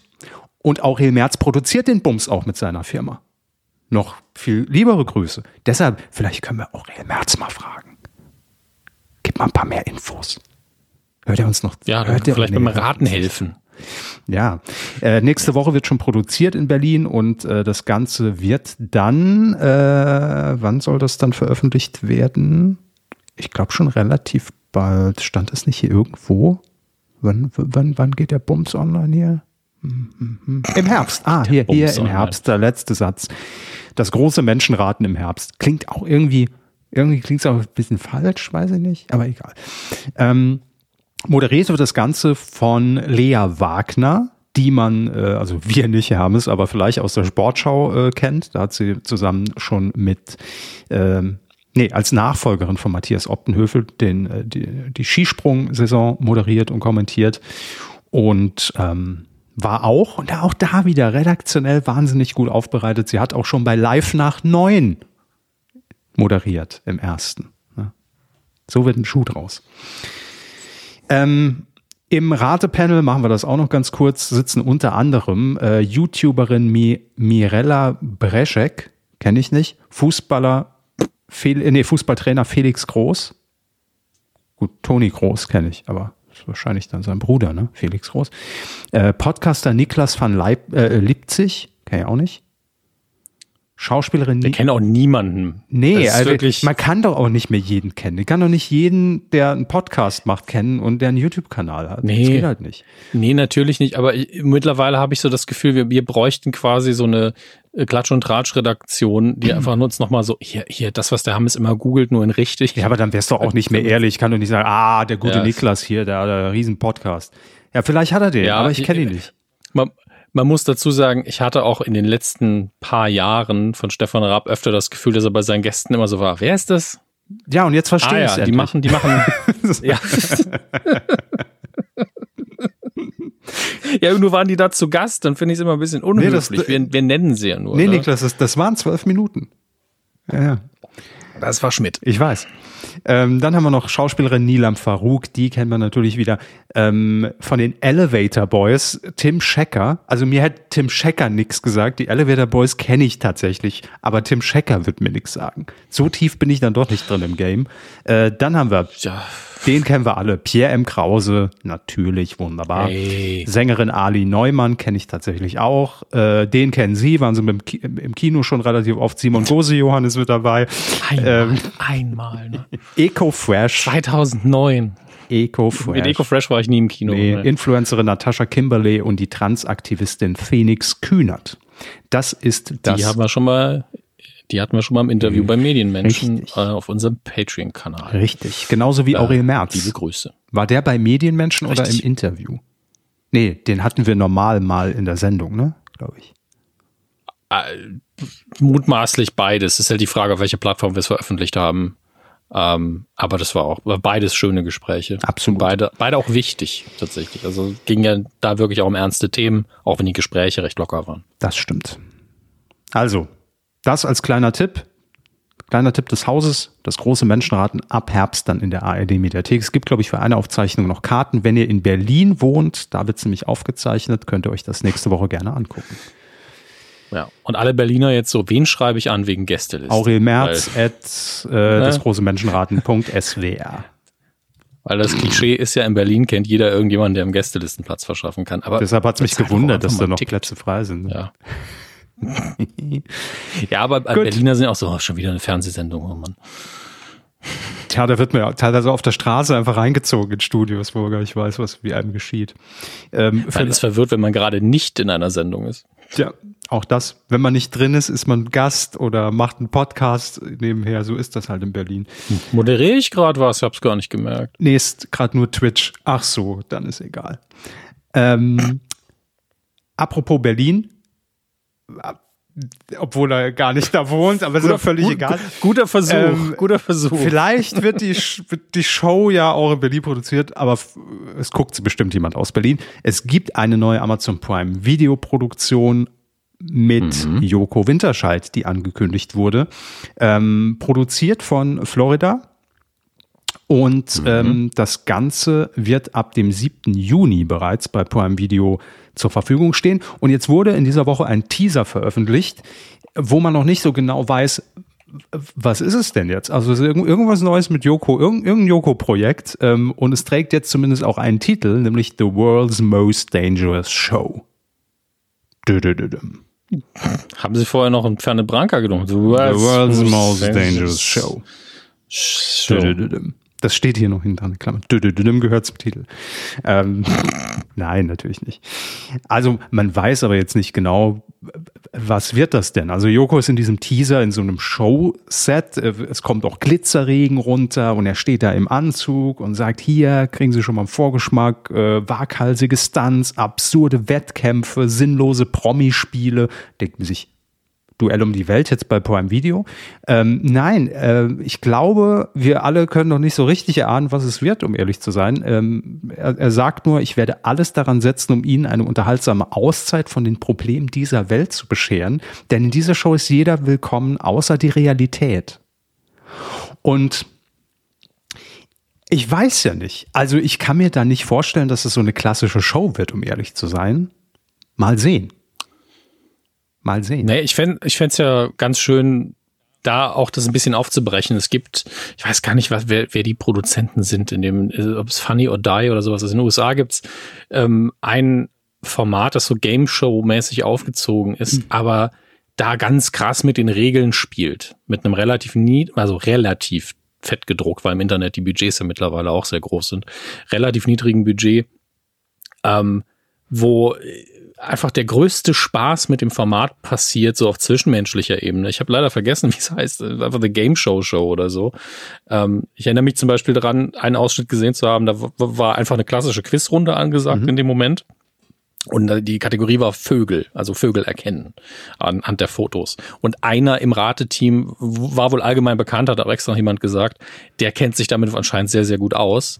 Und die anderen hatten dann wirklich immer so Fragen wie, ja, okay, das ist eine Ente das ist, ein, das ist ein Huhn, das ist eine Taube. Und er hat dann wirklich so der dreigefleckte Megastorch oder sowas gehabt, die einfach niemand erkennt, weil sie so selten sind. Und es war halt jedes Mal so. Das heißt, die Regeln sind natürlich fluide sozusagen, was den größten Comedy-Wert bringt. Ähm, mhm. das wird gemacht, aber die Kandidaten wissen das halt zum Teil nicht. Und ähm, ganz, ganz toll. Man kann, wenn man ein bisschen kreativ daran geht, mit Game Show viel machen. Und vom Trailer her, den ich auch gesehen habe, sieht das hier halt so aus wie, ja, und, und wir hauen noch ein bisschen Budget rein.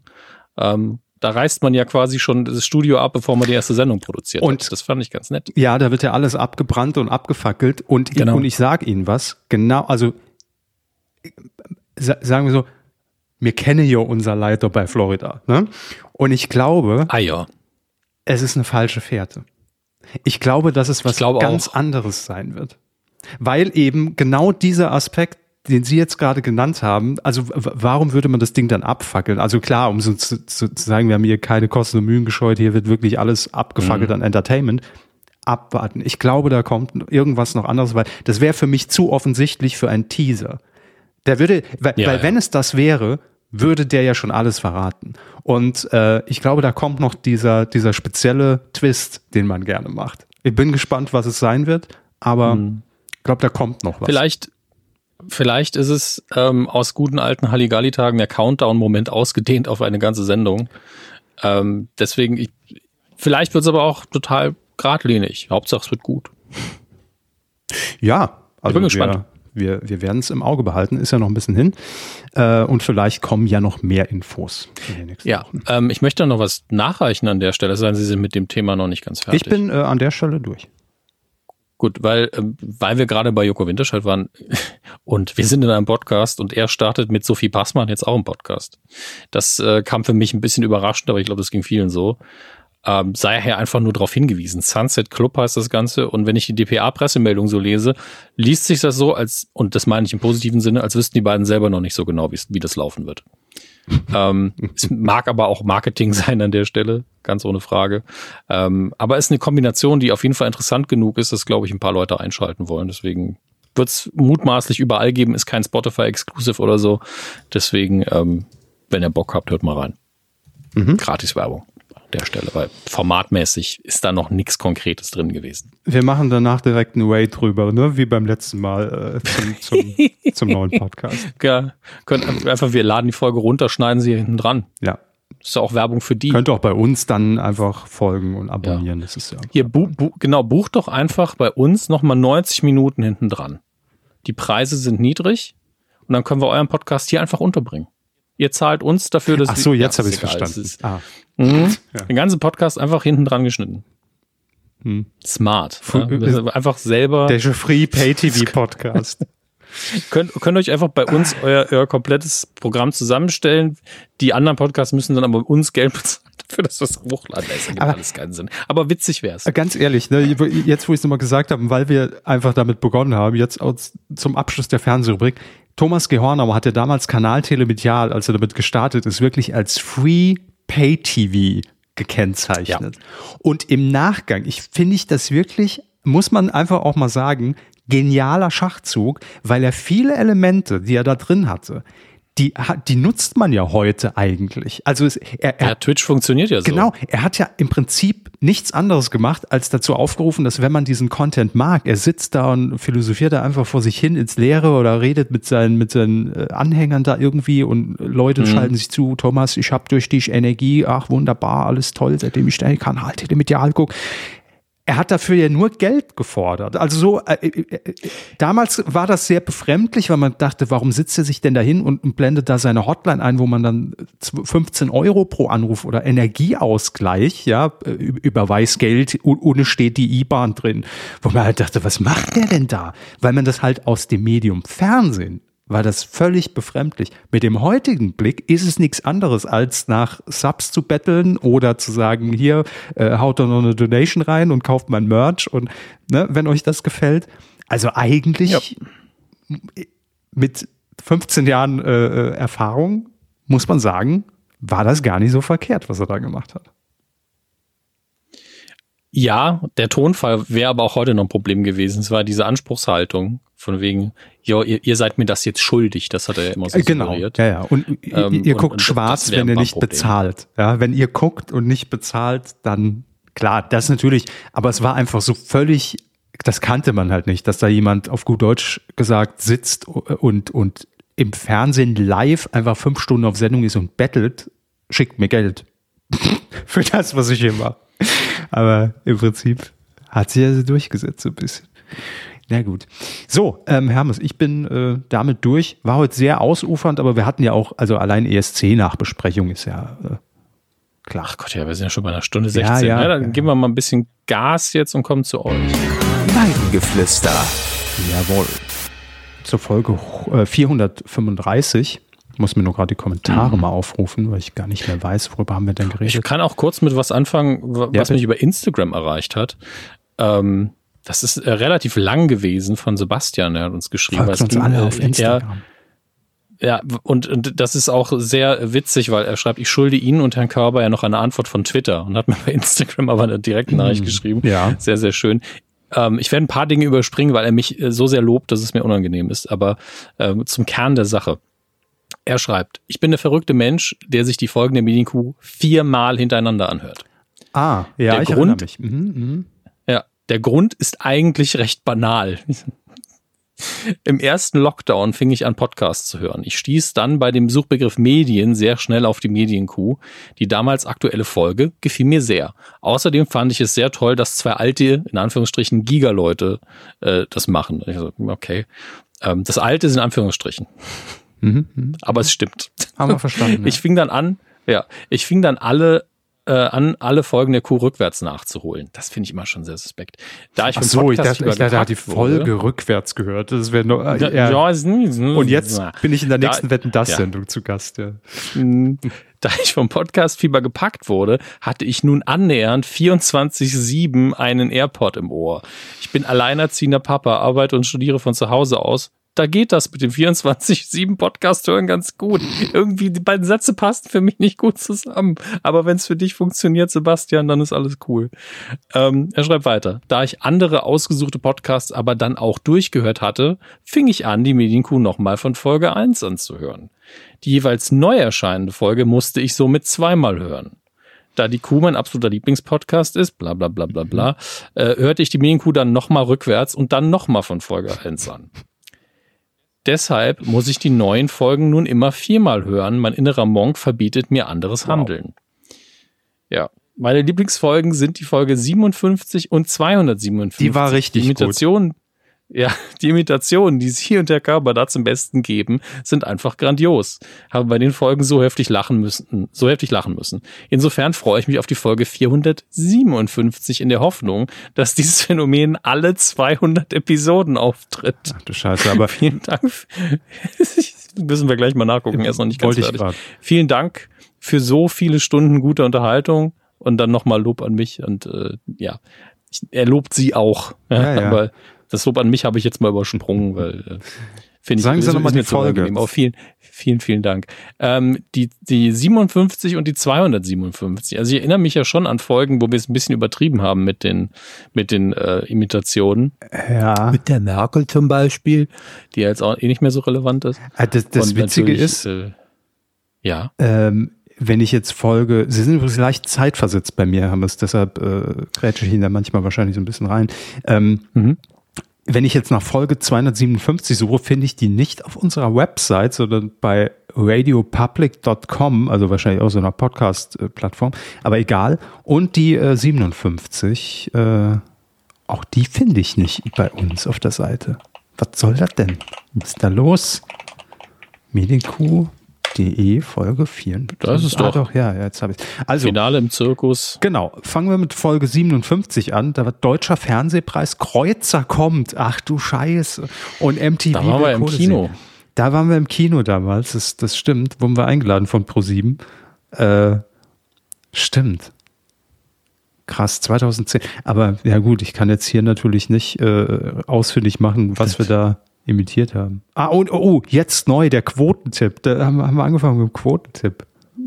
Ja, 57 ist ja auch schon echt lange her. Das ist äh, heilige Scheiße. Asbach. Und äh, dann die 257 war äh, Zirkus Halligalli, letzte Staffel. Das war 2017. Krass, 2017. Äh, ach hier, Schöneberger gewinnt den ESC-Vorentscheid. Ach, guck mal da. Ähm, Promis werden zu Gladiatoren Fernsehpreisgewinner. RTL kickt Game Shows. Okay, okay. Ja, nee, weil, also müsste, müsste man reinhören. Ne? Ja, könnt ihr ja machen. Ich höre mal kurz ähm, rein. Können uns dann sagen, wie, wie, wie peinlich das war. Ich sehe aber auch, aber auch viele Kommentare noch damals.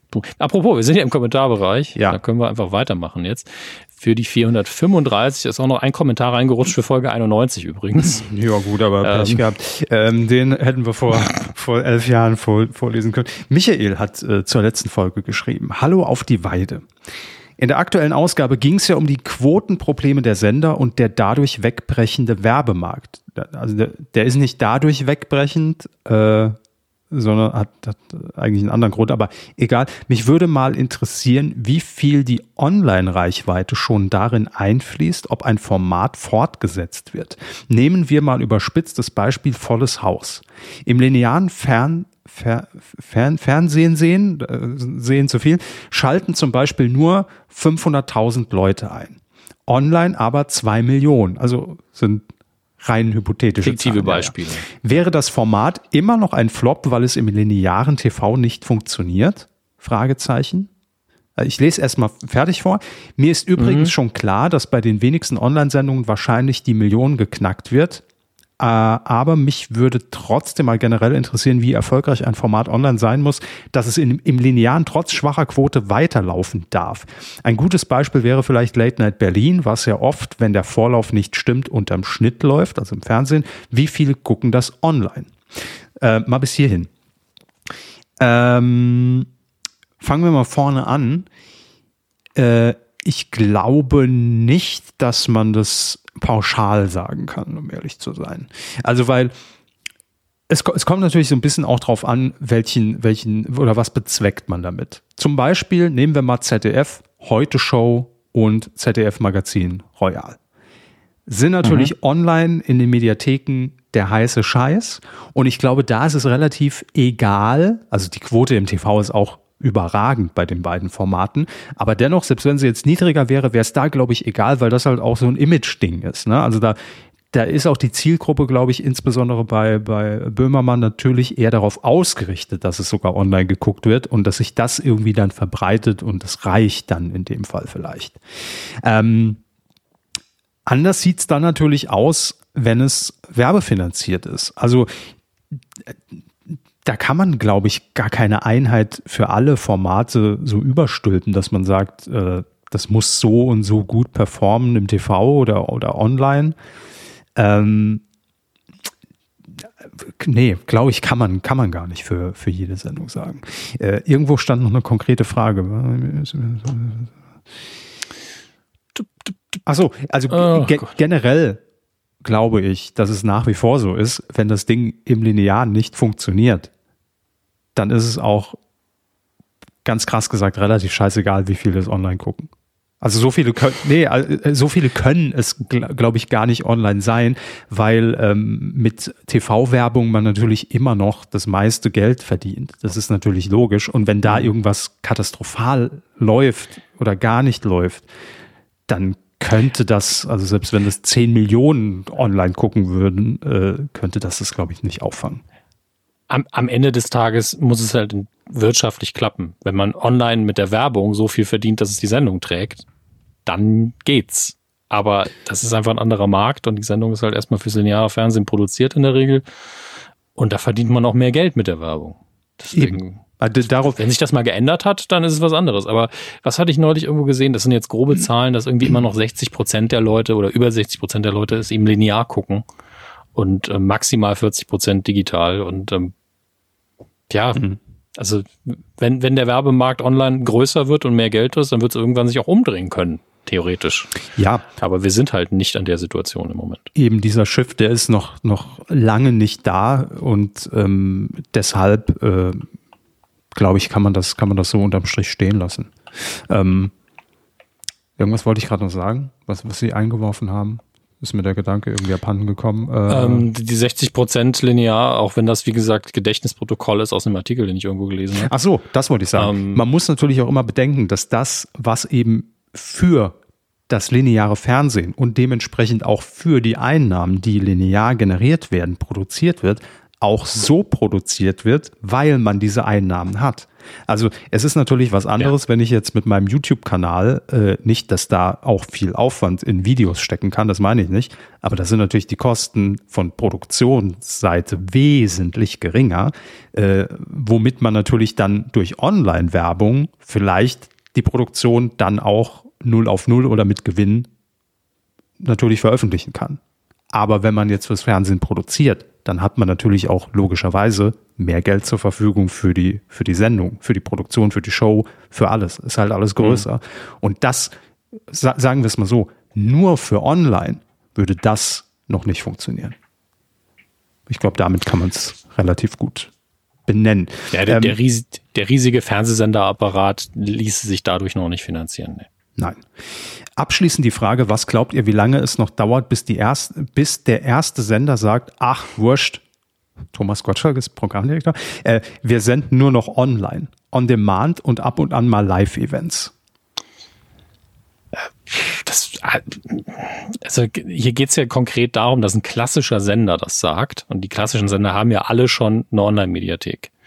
Ähm, und ich glaube, dann wird das sehr lange noch dauern, ähm, weil der eine Ausspielweg den anderen ja nicht ausschließt. Ich könnte jetzt sehr lange drüber referieren, weil ich äh, mhm. dazu, das haben wir ja im Ansatz auch schon gemacht. Vielleicht machen wir auch mal so, ein, so ein Special. Äh, Fernsehen in zehn Jahren, so unsere Vision, unsere Television, haha. Ähm, nee, aber die Frage ist doch am Ende, was ist denn linear? Also wie bezeichnet man das denn? Was ist denn klassisches Fernsehen? Ja. Weil wenn ich jetzt bei mir mein konkreter Fall. Ich empfange Fernsehen über Magenta von der Telekom. Ich bin mhm. ja schon gar nicht mehr an irgendeinem Kabelanschluss oder äh, habe hab eine Satellitenschüssel hier auf dem Dach. Ja, da bin ich ja schon weg. Ich empfange mein nee. Fernsehen über IPTV, also online. Das ist ja nichts anderes mhm. als ein Stream eines vorgefertigten Programms. Das ist das, was wir als linear bezeichnen. Jemand, blöd gesagt, baut ja. einen Sendeablauf zusammen mit Werbung dazwischen, mit Trailern und den sehen wir nach man Uhrzeiten abgespielt. Man kann es nicht skippen, ist glaube ich das Einzige, genau. was es noch definiert, weil mit den meisten Boxen kann man ja immer noch sogar noch schon zurückspulen, ohne dass man irgendwas aufzeichnen musste. Eben. Ähm, und und äh, ja, deshalb. Das ist, ähm, auch, ist ja auch nicht mehr analog, das ist das Wichtige. Es ist nur noch linear versus on demand. Ja, und das finde ich ist immer noch in so vielen Köpfen drin, weil dahin wird es sich natürlich entwickeln, weil wenn jemand jetzt heute ein Haus sich hinstellt, ein neues, wird er sich keinen äh, kein Kabelanschluss mehr da reinziehen oder eine, eine, eine Schüssel aufs Dach setzen. Natürlich wird der Weg dahin gehen, dass wir irgendwann in fünf Jahren, zehn Jahren, keine Ahnung, alles nur noch über eine App, wie auch immer die dann heißt, ob es Waipu ist, ob es Magenta ist, ob es mhm. Join mhm. ist, ob es RTL Plus ist, ob es eine gibt für alles, völlig egal. Aber wir werden die Signale, die linear dann gesendet werden, ob es einen Sendeablauf gibt oder nicht, werden wir online empfangen. So. Und ja, klar. mein Wunsch wäre es, dass wir irgendwann dahin kommen, dass ich dann sage, ich gucke jetzt, was es ja heute auch schon gibt, wie Sie gerade gesagt haben, Herr Hammes, um 16 Uhr Fernsehen, gucke irgendeine Sendung auf einem Kanal, ne? so, ob die dann noch Sat 1 heißen oder ARD oder wie auch immer die dann heißen, ist ja völlig egal. Wenn ich aber sage, ich mache jetzt an dieser Stelle, klingelt gerade, bekomme Besuch, ich gehe jetzt hier raus, dann schalte ich aus mhm. und will aber abends mich hinsetzen und will genau an der Stelle dann sagen können, okay, ich mache weiter. Ob, und das geht ja, ja, heute auch quasi schon. Aber ich glaube, äh, wo Michael hin will mit seinem Kommentar, ähm, ja, ich kann mir schon vorstellen, in einer Zeit X, dass wir sagen, was diese Live-Events angeht, wird es halt mehr so, wie es jetzt ja auch schon gelebt wird auf Twitch, auf YouTube. Es kommt auch in meiner Wahrnehmung immer sehr auf die Definition der Dinge an. Nehmen wir mal an, im, im Fernsehen, im klassischen Fernsehen, wie wir das ja so verstehen, ist es ja so, dass wir sagen, hey, heute 20.15 Uhr haben wir es. Gut, ist ein schlechtes Beispiel, aber sagen wir jetzt mal, äh, äh gucken wir heute mal Topmodel. Ne? Läuft ja heute 20.15 Uhr. Ähm, linear ist es ja und es guckt jeder zusammen und man twittert darüber oder bei Twitch wäre es, da ist ein Chat eingeblendet, ja, es hat ja dieses Gefühl von wir gucken das jetzt zusammen. Und ich glaube, dahin wird es dann auch gehen, dass man dann vielleicht einfach sagt, hey, was ganz Verrücktes, 20.15 Uhr startet äh, Germany's Next Topmodel, wir machen heute mal eine Watch Party auf dem Kanal mhm. Pro 7 über die App sowieso. So, und dann startet das um 20.15 Uhr halt mit Werbung oder wenn man vielleicht dann dafür bezahlt, dann ohne Werbung. Keine Ahnung, wie das dann technisch gelöst wird. Aber ich glaube, dahin wird es mhm. gehen. Es ist aber heute im Prinzip nichts anderes. Also. Es ist nichts anderes. Also, man muss sich, glaube ich, mal anschauen von dem Programm, was alle Sender jeden Tag ausstrahlen was davon hat quasi Premiere, so muss man es ja nennen. Wenn es nicht live ist, geht es ja nur darum, wann wird es als erstes ausgestrahlt. Genau. Und ähm, daraus, wenn man nur, nur sich das anschaut, und wir haben ja viele Sender, die gerade die öffentlich-rechtlichen, die sehr viel aktuelles Programm haben, sehr viele Nachrichtensendungen. Auch die Heute-Show ist ja immer nach aktuellem Tagesgeschehen ausgerichtet, zum Beispiel. Ähm, und immer wenn so eine Premiere läuft, warum soll man das denn nicht zuerst linear ausstrahlen und dann vielleicht direkt danach, von mir aus auch zeitgleich in die, in die Mediathek dübeln. Warum soll es nicht einen linearen Kanal geben, den ich auswähle und dann sage, ja, da habe ich die, alle Sachen, die jetzt laufen, sind quasi keine Wiederholungen, sondern Premieren. Mhm. Ja. Und natürlich, wenn man sich das Vormittags- und frühe Nachmittagsprogramm anguckt von vielen, gerade Privatsendern, aber auch der öffentlich-rechtlichen, hat man natürlich Wiederholungen etc. pp. Aber die tun ja keinem weh in dem Sinne. Ich denke, wir werden aber irgendwann den Punkt erreichen, wo man sowas wie eben, ob das jetzt das Wort Premiere ist oder Erstausstrahlung, spielt ja keine Rolle, mhm. wo das quasi ähm, ein Teil des Marketings auch wird zu sagen, ey, das strahlen wir gerade zum ersten Mal aus. Mhm das hat jetzt Premiere, das droppt oder was auch immer die, die Sprache sein wird, in dem Fall genau jetzt zum ersten Mal. Das haben wir bei den Streaming-Anbietern auch immer. Dann kommt die neue Staffel. Dann freitags veröffentlichen wir eine neue Folge davon. Ja. Und wenn man eben vom klassischen Fernsehen kommt, wenn man Pro7 ist, ein RTL oder die ARD, dann hat man eine andere Sprachsituation. Also wir feiern hier die Premiere in unserem laufenden Programm rein. Und bei Netflix gibt's das halt in dem Sinne, die haben, wollten es ja, glaube ich, irgendwann mal einführen sogar, aber gibt's dieses klassische eigentlich nicht. Da weiß man genau, Freitag dann und dann Countdown kommt das Neues und es gibt aber keinen laufenden Kanal. Ich persönlich finde aber weiterhin so, ich kann das Fernsehen jederzeit einschalten und was entdecken, ja, weiterhin interessant und attraktiv.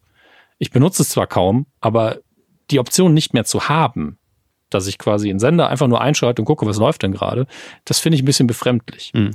Und, ähm, ja, und ich, es wird immer eine, ich glaube, egal wie die Zukunft aussieht, es wird immer eine Kombination aus beidem sein und wie Sie schon sagen, es wird sich quasi vereinen.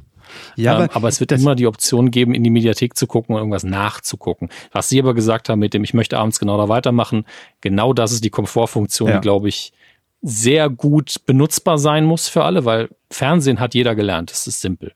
Ähm, aber ich habe schon Lösungen gesehen für diese Boxen, von wegen wollen sie zurückspulen und so weiter. Und ich hatte das Gefühl, die Usability war einfach furchtbar. Mhm. Aber wenn man das einfach nutzbar macht und dann die beiden Wege vereint, ich glaube, dann haben wir eine sehr, sehr schöne Lösung für die Zukunft. Und ähm, es wird aber nie diesen Punkt geben, der so ganz radikal ist, wo alles in eine Richtung kippt, sondern es wird sich beides vereinen. Das glaube ich auch. Und ähm, natürlich irgendwann, also rein marketingtechnisch muss man das ja schon sehen. Jetzt nur mal, fangen wir mal mit mhm. irgendeinem Kleinsender an. Wenn jetzt RTL morgen eine Pressemitteilung raushauen würde, wir stellen Nitro ein. Linear. So, den gibt's nur ja. noch als auch das ist ja heute wieder auf allen Plattformen zu finden als Fast Channel, ja, wo ja was ja auch nichts anderes ist als ja, als ein lineares Programm, wo man sich aber jederzeit reinschalten kann oder auch neu starten kann, der halt nicht so linear durchläuft, dass man nicht selbstständig sagen kann, ich will jetzt beginnen, aber trotzdem ist es kuratiert, ja. Aber irgendwann wird so eine Umstellung kommen, wie auch immer das dann halt mhm. kommuniziert wird und, und vermarktet wird. Und ich finde, wir befinden uns gerade in so einer, in so einer Übergangsphase, weil ähm, auch diese ganzen Online-Zahlen, ja, die können ja im Moment auch noch gar nicht verschmelzen mit der klassischen Quote, weil niemand eben genau ja. das sagen kann. Wenn ich jetzt um 20.15 Uhr Topmodel heute anfange zu gucken und ich hätte ein Messgerät und wäre in diesem Panel, nehmen wir das mal an, ja, ich zähle in die TV-Quote mit rein und ich würde aber um 21 Uhr sagen, oh, ich habe jetzt keinen Bock mehr, bin müde, gucke ich morgen weiter. Und morgen klicke ich die Folge auf Join an. Dann bin ich de facto immer noch zwei User weil ich einmal im TV geguckt habe und einmal online. Das heißt, man dürfte diese Zahlen niemals addieren, weil sie falsch wären. Und das macht es ja gerade so schwer, weil man nicht sagen kann, wie viele Leute, die das online geguckt haben, waren denn auch schon im TV dabei das geht mhm. halt im Moment einfach noch nicht. Und deshalb braucht man, glaube ich, irgendwann hoffentlich diese gemeinsame Plattform, dass das alles nur noch online passiert, dass ich genau sagen kann, das ist immer noch dieser Unique User, der gestern auch um 20.15 Uhr live geguckt hat, mhm. der es heute fortsetzt. Und dann habe ich auch eine echte Währung, dass ich sagen kann, so und so viele Leute haben das Ding geguckt. Und auch viel genauer, als heute die TV-Quote gemessen wird. Ne? Ja, das sowieso. Also äh, das Nielsen-Rating in den USA für Streaming misst ja zum Beispiel vor allen Dingen geguckte Minuten. Was auch so ist, ja, wenn du es zweimal guckst, wirst du halt auch zweimal gemessen. Äh, ja. Oder ähm, wie lange gucke ich Dinge überhaupt? Ne? Bis zum, gucke ich bis zum Ende. Also so Zahlen wie wir, wenn ja. ihr einen Podcast habt, der bei Spotify ist, habt ihr ein sehr gutes Beispiel zum Beispiel, weil viele haben ja auch kleinere bis größere Podcasts und können die Zahlen ja einsehen und da ist ja nach Alter aufgeschlüsselt, wer es bis zum Ende guckt. Mhm. Theoretisch kann man genau sagen, hier steigen die Leute aus. Die Daten sind ja, wenn man die Plattform kontrolliert, theoretisch alle da. Ähm, und das wird dann auch interessant und ein bisschen traurig, glaube ich, für viele. Erinnert mich an, äh, als der Online-Journalismus aufkam und der Feuilleton irgendwann gesagt hat, ach, uns lesen ganz wenige Leute nur. Ähm, schade. Das war vorher im Combo-Angebot bei der Zeitung besser für alle, mhm. weil man dann einfach mitgetragen worden ist. Und das ist für manche Inhalte sogar wichtig. Äh, aber das ist eine ganz andere Frage. Da müssen wir uns jetzt nicht mit beschäftigen. Ähm, ja, und, und, aber ich glaube, vor allem jetzt alles gesagt, oder? Dazu? Ja, ja, wie, wie gesagt, ich könnte da stundenlang drüber reden. Ja, natürlich. das äh, natürlich auch. Das ist ja Ihr Job. Äh, ja, das ist nicht mein Job, mir da Gedanken drüber zu machen, aber trotzdem macht man die sich natürlich. Und wie wäre es auch für einen mhm. selbst als User am komfortabelsten oder wie hätte man das vielleicht in Zukunft ja. gerne? Äh, und was endlich auch mal aufhören muss, ist natürlich auch, dass jeder, der eine Online-Plattform betreibt, egal ob es Prime Video ist, ob es Netflix ist, ob es Disney ist, ob es Paramount ist oder auch RTL Plus und Join, dass man immer diese Zahlen für sich behält. Ne? Also niemand will sich da ja in die Karten gucken lassen. Wie viel gucken es denn wirklich? Ja. Und äh, die werden nicht nach außen transportiert. Äh, es wird immer nur gesagt, ja, das läuft am besten oder das äh, mhm. ist die, die beste Comedy-Show seit Bestehen der Plattform in Deutschland. Und damit kann man ja nichts anfangen. Also jeder hält sich da bedeckt und die Quoten sind für alle einsehbar, aber die mhm. Online-Zahlen, die sind immer noch so eine Blackbox und ja. Wobei Netflix jetzt tatsächlich mit dem werbefinanzierten Teil seines Angebots tatsächlich rausgerückt ist, mit weil sie müssen. wie viele Abon Leute es abonniert haben. Ah, sie, sie müssen, weil es Werbung ist, ja. Ja, natürlich. Man muss ähm, ja an Agenturen rangehen haben, und, und sagen. Ja, aber sie haben, sie haben nicht öff öffentlich gesagt, aus welchem Land die Zahlen stammen. Also sie haben gesagt, es sind, glaube ich, 50 Millionen Abonnenten. Mhm. Aber sie haben nicht gesagt, nur USA oder weltweit. Aber das, das ist ja das Ding, sobald ich damit Geld verdienen will, muss ich ja, ob also natürlich nicht offiziell, aber irgend, an irgendjemand muss ich das ja mal weitergeben, weil ich gehe ja nicht als Kunde hin und sage, ja, buche ich ein, mhm. ja, wofür denn? Also wie, wie, wie viel gucken das denn? Ja, äh, vieles. Die beste Comedy-Show in Deutschland. Ach so, ja, cool, danke. Äh, dafür, dafür zahle ich jetzt hier 200k. Okay, gut deshalb, also solange das alles über ein Abo-Modell läuft, dann kann man das machen. Aber solange es halt, sobald man damit Kohle verdienen will, muss man natürlich sich irgendwie öffnen. Und äh, naja, egal. Äh, lange genug drüber geredet, wahrscheinlich langweilen wir euch eh, aber äh, ich finde das Thema immer sehr spannend und äh, hoffen, oder ich hoffe persönlich, ähm, dass das äh, irgendwann mal so kommen wird. Aber vieles, das lässt sich, glaube ich, unterm Strich sagen, Michael, ist in meinen Augen immer so eine Definitionssache, eine Sache des Wordings. Ja, ist es gerade cool mhm. zu sagen, wenn man eine Watchparty oder läuft eine TV-Premiere um 20.15 Uhr im linearen Fernsehen. Äh, ich rücke meine kleine Brille, ja. die ich auf, auf der Nase trage, gerade zurecht. Ähm, ja, das ist alt und neu und irgendwann muss es halt verschmelzen. Rekrut Hofer hat kommentiert. Mutentage wiederkäuenden Paarhof. Ach Mann. Ähm, da es jetzt der Brauch ist, zu erläutern, wo man war, als das epische Zitat Rot, mach's rot fiel, ich saß an meiner Arbeit vor meinem Monitor und es war 19 Minuten vor Feierabend. Okay, danke, danke für den Hinweis, Rekrut Hofer. Dödel. Ähm, Tim, Rutz, Tim Ruzenski hat auch noch geschrieben. Mir graust es vor der Qualität in Anführungszeichen der Filme und Serien, die uns der Writer Strike einbrocken könnte. Da hatten wir letzte Woche, glaube ich, drüber geredet. Äh, Gibt es da ein Update zu? Weiß ich gar nicht. Ähm, das, der Streik geht aktuell noch weiter und die Schauspielergewerkschaften in den USA haben jetzt äh, ihre Mitglieder einstimmig dazu aufgerufen, zu entscheiden, ob sie mitstreiken wollen. Mm. Also wenn auch die Schauspieler streiken, dann werden natürlich auch sämtliche aktuellen Produktionen, die jetzt nicht kommen, die alle werden dann einfach eingestellt werden müssen. Mhm. Das würde den Druck nochmal erhöhen. Ähm, aber aktuell läuft der Streik einfach weiter. Gut, weiter schreibt Tim, äh, nicht falsch verstehen, ich bin absolut auf der Seite der AutorInnen, aber der letzte Streik hat uns unter anderem Transformers Revenge of the Fallen beschert und der Film ist so dermaßen schlecht, dass er mir körperliche Schmerzen bereitet und ich seither das Franchise sowie den verantwortlichen Regisseur bewusst komplett ignoriere. Könnte also noch lustig werden, wenn sich gegebenenfalls unfähige Regisseure als Schreiberlinge versuchen, dafür aber keinerlei Talent haben. War, war dieser letzte Streik nicht auch so? In, also, den hatten wir auch in der Kuh, ne? Kann ich mich doch noch dran erinnern. Da hatten wir auch drüber geredet. Hatten wir, war das nicht? Jetzt muss ich Oder? wieder gucken. Ich dachte, es wäre 2007 gewesen. Ähm, kann natürlich so? trotzdem okay. sein, dass wir ihn mal thematisiert haben. Aber das haben wir schnell, weil ich letztes Mal schon gegoogelt. Ja, 2007. Ah, okay.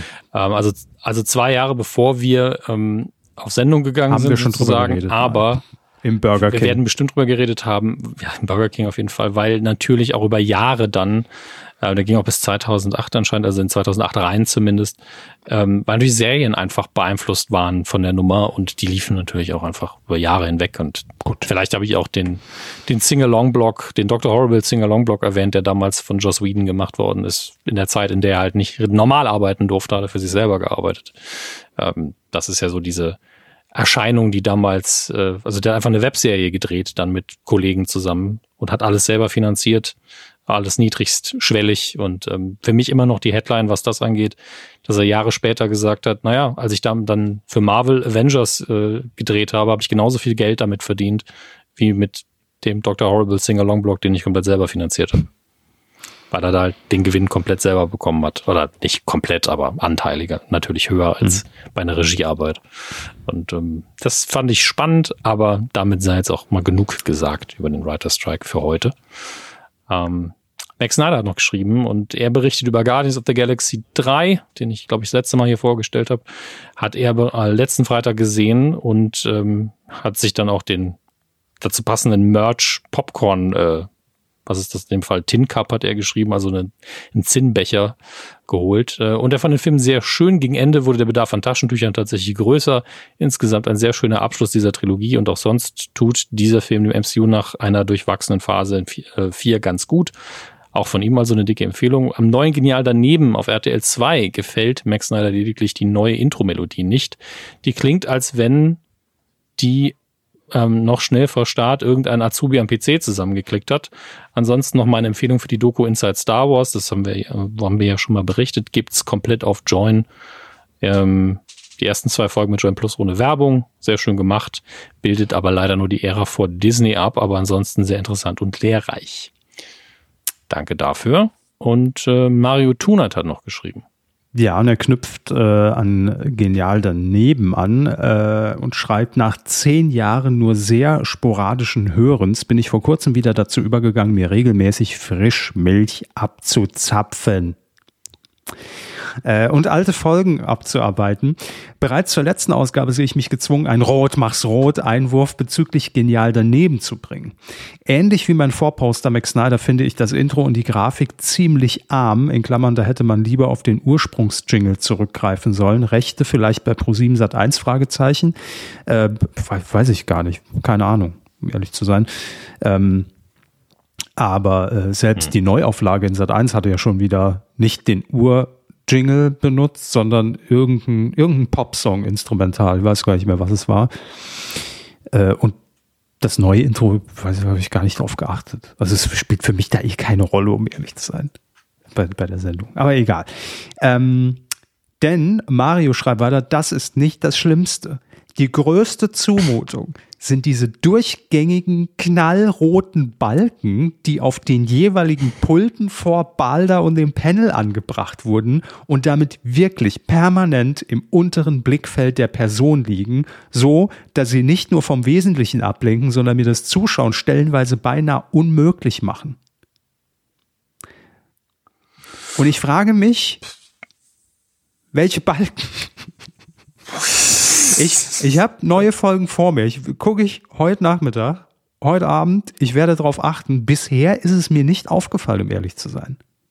Also ich weiß nicht, was er meint, was, welche Balken da an, an, an irgendwelchen Pulten sind. Ähm, weiterhin schreibt Mario, ich frage mich ja, welcher Setdesigner auf LSD das für eine gute Idee hielt und bin gespannt, ob das sein Körper auch unangenehm aufgefallen ist. Wie schon gesagt, nein. Ähm, auch wegen der angekündigten Doppelprogrammierung sehe ich hier rot. Äh, hier begeht RTL 2 die gleichen Fehler wie Sat 1, das Format zu inflationär und aufgebläht zu programmieren. Herr Körber hatte schon absolut recht. Genial daneben darf nicht länger gehen als eine Stunde. Unfassbar, wie man so dumm sein kann, das Schlamassel. Ein eigentlich erfolgreiches Format, programmplanerisch masochistisch zugrunde zu richten. Als, Abmahn, äh, als Ma Abmahnung, ja, als Mahnbeispiel vor sich auf dem Tablett liegen zu haben und es dennoch zu wiederholen. Liebe Grüße auf die Weide, Mario. Ähm, Mario, ich werde heute auf jeden Fall drauf achten und ähm, ich persönlich freue mich natürlich, dass heute gleich zwei Folgen dann bei RTL Plus für mich bereit liegen. Aber ich glaube, das ist dann äh, natürlich im, da sind wir wieder im Linearen, das Problem, dass die Sendung, die nach Genial daneben lief, so schlecht lief, dass man die jetzt aus dem Programm genommen hat um die Uhrzeit und deshalb sagt, da machen wir zwei Folgen Genial daneben, weil das läuft ja ganz gut. Ne? Äh, das ist dann halt immer der Hintergrund. Man muss halt gucken, was, womit man es dann füllt. Äh, aber vielen Dank für den Kommentar. Ich achte auf rote Balken. Äh, super Typ, dieser Matschke. Also, sage jetzt nicht ich, sondern ist der Nickname des nächsten Kommentars. Ah, Verzeihung, Abendliebe Medienkuh, ähm, äh, Herrenkuh hat er geschrieben. Interessanterweise folge ich die Daily Show, die seit dem Abgang von Host Trevor Noah zunächst Gastgastgeber hatte. Schönes Wort. Äh, zuletzt die, die sonstige Standardbesetzung der Show. Jetzt bin ich ein bisschen verwirrt. Hm, hm, hm. Seit dem Streik setzt die Show einfach aus. Fände ich spannend, ob gerade die Daily Show das Ganze überlebt oder ob sie, bis sie einen neuen Host finden, einfach aussetzen. Ja, das ist tatsächlich ähm, bisschen kritisch. Die Daily Show so als Instanz hat ja hier jetzt quasi die, die doppelte Belastung, weil mit, mit den Gastgastgebern, wie gesagt, eine schöne Wortschöpfung, äh, das habe ich auch ein bisschen geguckt ähm, das hat ja auch mittlerweile bei Late Night Shows so Tradition, wenn der Host irgendwie ähm, ein Kind bekommt und muss dann ist dann bei seiner Frau oder kriegt eben selbst ein Kind, ähm, dass man da äh, dann irgendwie Freunde der Show einlädt und wenn, im Falle der Daily Show auch gerne ehemalige Korrespondenten, die man da hatte, die Sendung prä präsentieren. Äh, und das ist eigentlich immer sehr charmant, aber dann sind natürlich die Autoren aufgerufen, eine wirklich gute Sendung zu schreiben. Ähm, und die betreiben ja dann komplett die Sendung. Weil auch wenn der Gastgeber dann sich sehr viel in die Vorbereitung einbringt, bei so einer Sache, die man mindestens viermal die Woche produziert, kann man eben auch nur begrenzt mit in der Maschine sein. Und ähm, wenn dann die am Streiken sind, dann geht halt auch gar nichts mehr, wenn man nicht so eine starke Personality da hat. Wenn jetzt ein John Stewart, der da jeden Tag sitzt, der kann sich auch hinsetzen und sagen, hey, ich komme dann einfach viermal die Woche vorbei und macht das Ganze irgendwie aus dem Ärmel und sag aber auch die ganze Zeit, na, ich hoffe, dass meine Autoren bald wieder arbeiten dürfen, ähm, weil die ordentlich Geld kriegen sollten, dann mhm. ist das natürlich eine Sendung, die funktioniert. Aber wenn man eben dieses starke Gerüst nicht da hat und diese starke Personality, dann, ich wüsste auch nicht, wie man das machen soll.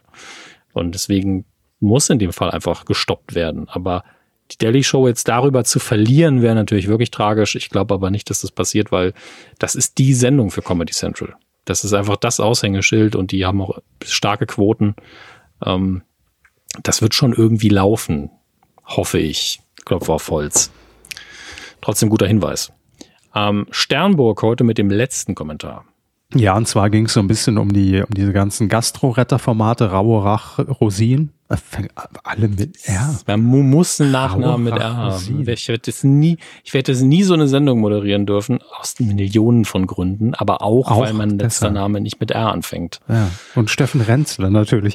Ähm, na gut, egal. Aber auf jeden Fall haben wir so ein bisschen die Frage gestellt, warum geht's denn da immer nur um diesen Kochaspekt und nicht mal auch mehr um dieses große Ganze und finanzielle und bla. Ne? Sternburg ähm, beteiligt sich daran und schreibt, äh, ich werde es nicht zugeben, wenn mich jemand fragt, aber wir sagen es keinem weiter. Äh, wenn ich manchmal Bock auf etwas Trash-TV habe, dann schaue ich schon mal eine alte Folge Rosin auf YouTube und da fällt mir schon auf, dass Herr Rosin und der O-Ton in den früheren Folgen einen erheblichen Schwerpunkt darauf gesetzt haben, selber nicht nur Koch, sondern auch Inhaber eines erfolgreichen Restaurants zu sein. Inwieweit er dies tatsächlich kaufmännisch führt, schreibt er weiter, sei bei dem doch eher unsympathischen Zeitgenossen dahingestellt. Okay. Aber kann er, kann er ja trotzdem kaufmännisch führen. Ähm, da ging es äh, mindestens da ging es mindestens so sehr wie um Kochen und Renovieren, um die finanzielle Situation, einen realistischeren Schuldenabbauplan, zukunftsfähige gastronomische Kalkulation und Einkauf, konsequente Buchhaltung, sinnvolle Personalplanung, gegebenenfalls Gespräche mit dem Steuerberater, dem Verpächter und sowas. Alles natürlich auf dem Niveau an Nachhaltigkeit, wie man es von so einem Format erwartet. Aber es kam vor und es kam prominent vor. Ob sich dieser Aspekt wirklich im Laufe der Jahre zurückentwickelt hat, das müssten stringentere Zuschauer dieser Sendung beantworten. Also Frage an euch, wenn ihr regelmäßig äh, jetzt ein Beispiel Rosins Restaurants äh, verfolgt, ist das immer noch so oder gibt es da eine neue Storyline in diesen neueren mhm. Folgen? Ähm, Sternburg schreibt, er hat schon den Eindruck, dass dem so ist und und das dem stark so ist sogar. Reine Spekulation, aber vielleicht steckt dahinter eine dieser redaktionellen Entscheidungen nach Zielgruppenbeobachtung. Und vielleicht ist das dann auch der Grund dafür, dass andere Sender keine Lust haben, darauf einen echten Schwerpunkt zu legen. Werden wir im Auge behalten und geben das quasi als offene mhm. Frage an die Hörerinnen und Hörer. Schreibt es uns gerne, wenn ihr es wisst. Klingt aber plausibel, wenn ja. äh, als Begründung. Weil im Endeffekt ist es eine Unterhaltungsshow und wenn die Sender merken, es interessiert niemanden, Eben. Dann fliegt's. Ja, Der Schnitte zwegert, also raus damit. Ja. So, wir sagen wir haben den Stelle, Punkt erreicht. Ja, wir haben Man merkt die Verzögerung jetzt schon relativ hart. Ja, den Punkt erreicht, wo wir Danke sagen und äh, Sie haben vermutlich dann doch schon die PayPal-Seite offen. Aber klar, wir haben drei äh, Spenden seit der letzten Folge und das sind alles Abo-Spenden. Einmal von Nikolai, mhm. einmal von Günther und einmal von Christian. Vielen lieben Dank dafür ja, und auf meiner Seite bei Patreon habe ich jetzt niemand Neues, weil wir hatten ja zuletzt drei neue Patronen, die haben wir ja alle schon erwähnt. Äh, deswegen suchen wir jetzt einfach noch ein paar andere Patronen raus, die uns auf patreon.com medienco unterstützen. Zum einen wäre da Geribor das Plagiat, ich musste den Namen noch einfach mal vorlesen. ähm, und äh, dann haben wir Fabian, wir haben Michael, Raoul, Hüstiklop. Hüstiklop, finde ich auch gut. Ähm, und Eli. Das sind die Namen, die ich heute vorlese. Vielen, vielen Dank dafür. Äh, wir sind wie immer dankbar. Ihr könnt uns unterstützen auf vielfache Art und Weise. Ihr findet die äh, Option alle unter medienku.de slash support. Da wäre eben Patreon, da wäre PayPal, da sind natürlich auch Amazon Affiliate Links. Ihr kennt das Spiel äh, so oder so. Vielen Dank. Niemand muss, jeder darf. Und wer kann, der möchte vielleicht auch. Was? Und damit ja, ja, die Hilfsverben waren heute stark. Ich, ich gebe es zu. Ähm, wir machen weiter im Programm und das heißt, wir sind jetzt hier. Film. Gott sei Dank war es der richtige Knopf, sonst hätte ich jetzt einfach die andere Rubrik, wer es ja auch immer es gewesen wäre, trotzdem machen müssen. Das Witzige sehr, sehr ist, dass der, dass der Jingle bei mir sogar kurz hing. Also es war so, so eine halbe Sekunde aus im, im Jingle. Das ist auch krass. Im Jingle, ja, okay. Also ich muss äh, vielleicht das nächste Mal dran denken, den VPN auszuschalten, wo wir aufzeichnen. Das, das bringt uns zu unserem Sponsor, der heute, nein, natürlich. Ich jetzt nicht, das, das, warum, ja, wenn sie es immer auf die Teller legen, so. Ja, ja, ja, es ist, äh, nun gut, äh, wir sind bei den Kinocharts natürlich. Wir richten uns da wie so häufig, das äh, könnt ihr auch immer nachschlagen, nach insidekino.com. Ähm, und äh, ja, die Besucherzahlen gehen bei denen, glaube ich, zurück auf Media Control, wenn ich das hier sehe. Auf, in der Top 5 haben wir auf der 5 John Wick Kapitel 4, auf der 4 Book Club ein neues Kapitel, sagt mir leider gerade gar nichts, als Neuansteiger. Auf der 3 haben wir Evil Dead Rise, der neue Evil Dead Film offensichtlich. Ähm, auf der 2 der Super Mario Brothers Film und auf der 1 wieder Guardians of the Galaxy äh, Volume 3. Äh, wobei, die haben sich nicht abgewechselt, oder? Was haben wir denn in der Vorwoche gehabt? Weiß es schon gar nicht mehr. Aber Super Mario Bros. Äh, auf jeden Fall extrem erfolgreich. Mittlerweile viereinhalb Millionen Besucher. Äh, und Guardians in der zweiten Woche knappst jetzt an eine Million Besucher. Und hat richtig, richtig viel Geld eingenommen. Raten Sie mal, wie viel Millionen äh, Super Mario Bros. eingenommen hat bei seinen 4,5 Millionen Besuchern. Kann man es relativ gut umrechnen tatsächlich. Ähm was kostet denn so ein Kinoticket? 2,50 Mark so? äh, ja, wir, wir, sind ungefähr im Faktor 10, ja, ja, laut dem hier mit 45 Millionen. Okay. Wobei ich dann nie weiß, welch, an welchem Punkt man quasi den Strich zieht und sagt, hier wurde Geld eingenommen, direkt hinter der Kinokasse oder sonst wo. Ähm, aber trotzdem, das ist schon ein ganz schöner Batzen Kohle. Wir gehen heute mal auf ein bisschen was anderes noch ein weil mich persönlich interessiert hat, ich habe in der letzten Ausgabe nicht nur Guardians vorgestellt, sondern auch Bo is Afraid, als starke Empfehlung eines Films, der nicht in so vielen Kinos laufen wird. Der ist äh, im Moment gestartet auf Platz 16 tatsächlich, nur hatte nur 7000 Besucher, also 7700 bis Sonntag. Es handelt sich um die Zahlen vom 11. bis zum 14. Mai, also es werden jetzt wahrscheinlich wieder ein paar mehr sein. Und ähm, das ist nicht viel. Er läuft auch nur in 73 Kinos, stand heute, stand dieses Artikels, von wann auch immer der ist. Und ähm, es gibt tatsächlich, und das wusste ich nicht, von der AG Kino slash Gilde auch Arthouse-Charts. Mhm. Das war mir nicht bewusst bisher. Ich habe einfach mal runtergescrollt und auf einmal, was ist das denn? Ähm, und da hat er es dann entsprechend auch nur auf die vier geschafft. Davor ist noch The Whale, Roter Himmel und das Lehrerzimmer. Und The Whale müsste dann, ist ja auch ein Oscar-prämierter Film, ist auf der neun hier in der dritten Woche. Auch interessant weiterhin eine Empfehlung für Bose Afraid, egal in wie, wie wenigen Kinos er läuft. Wenn ihr, je früher ihr ihn gucken könnt, desto wahrscheinlicher könnt ihr ihn gucken.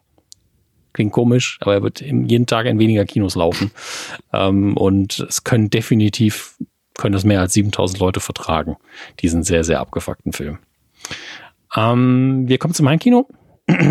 da gibt's gar nicht so viel, aber ein paar interessante Beobachtungen. Zum einen, auf Disney Plus sind jetzt alle Staffeln vom Tatortreiniger. Ähm, und das Interessante ist auch äh, zumindest eine Staffel von The Cleaner, die BBC-Adaption vom Tatortreiniger. Die soll ein bisschen klamaukiger sein, aber da kann man sich zumindest mal angucken, was die Briten denn mit einem deutschen Format machen, das sie adaptieren. Äh, deswegen für alle Interessierten, was das angeht, beides auf Disney Plus zu finden. Es gibt äh, sechs Staffeln, sieben Staffeln Tatortreiniger. Krass. Das sind auch mehr, als ich dachte. Vielleicht habe ich da auch nicht alle Folgen gesehen. Ja. Müsste ich nochmal rein. Da bin ich mir auch nie sicher, ob ich alle gesehen habe, aber ähm, ich, ich erinnere mich auch teilweise dann nicht mehr. Also ich, ich glaube, ich könnte die auch einfach alle nochmal gucken. Äh, vor allem die ersten, weil man da doch viel vergessen hat. Ich habe auf jeden Fall, es ist jetzt keine Serie wie, wie so Stromberg, Pastewka, wo die, die ich so dreimal, viermal geguckt habe insgesamt. Äh, mhm. Kann man vielleicht mal wieder machen. Das ist eine gute Idee. Schreibe, Kommt auf die Liste. Tatort einige. Dann auf Prime Video ist der, den Trailer haben wir, glaube ich, fast alle gesehen, von Ben Affleck oder von und mit Ben Affleck und Matt Damon Air, der große Wurf, wo es nur um die Nike, die Geschichte des Schuhs Nike Air geht und die Zusammenarbeit eben mit ähm, Michael Jordan.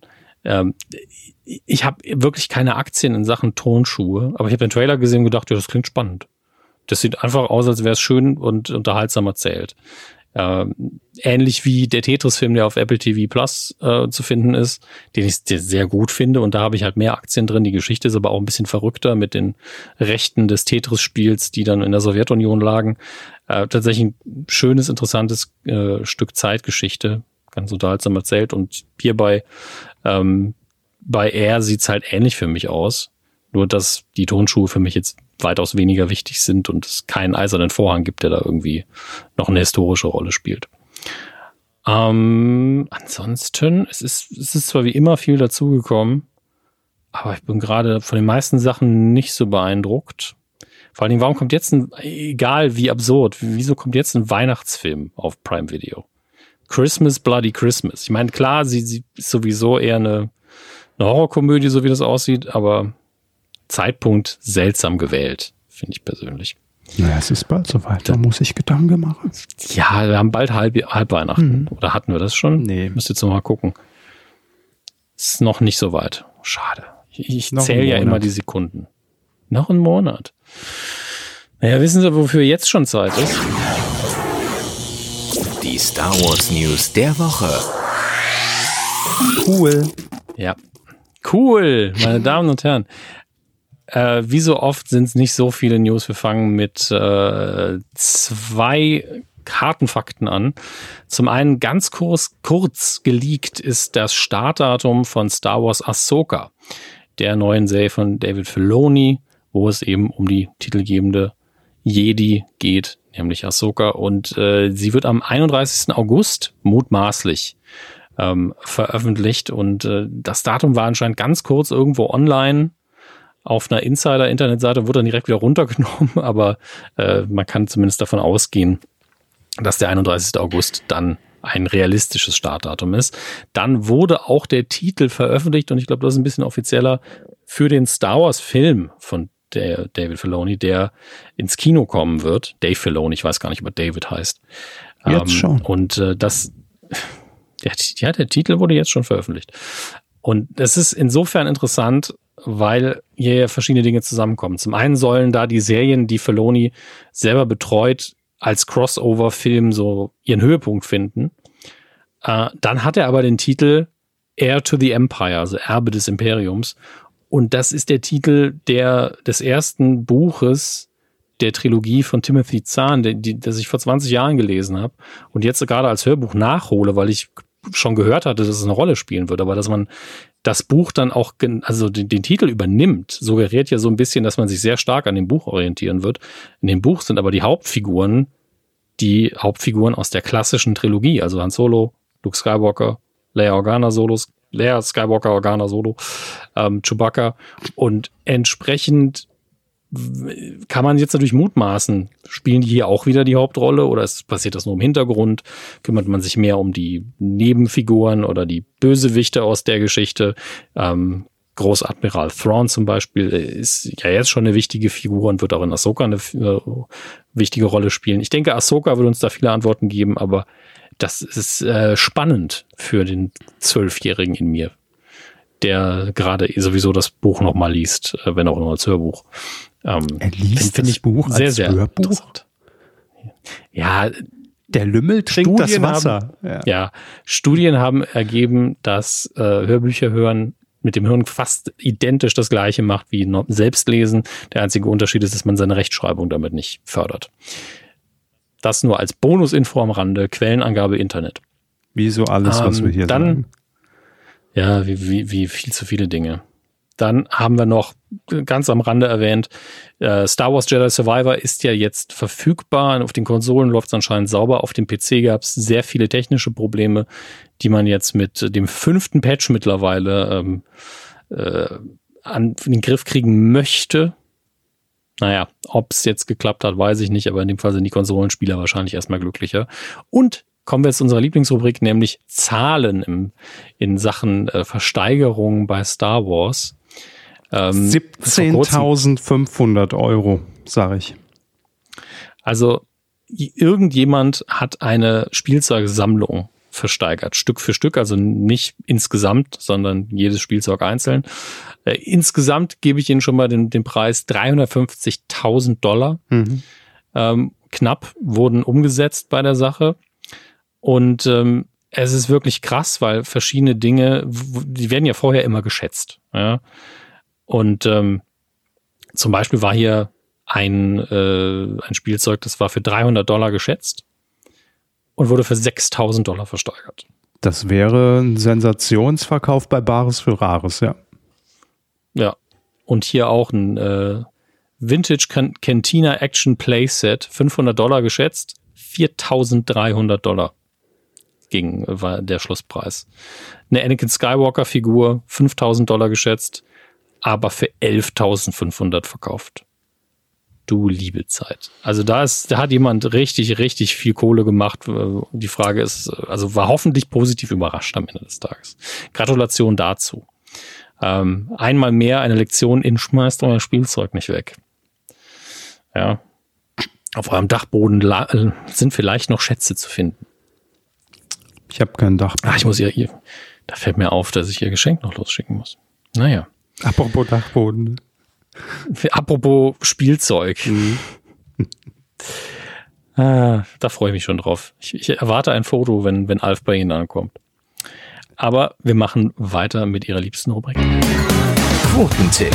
Ja, letzte Woche haben wir, äh, oder letzte Sendung, haben wir tatsächlich einen äh, Dinosaurier im deutschen Fernsehen getippt. Ich bin mir nicht sicher, ob wir. Jurassic Park.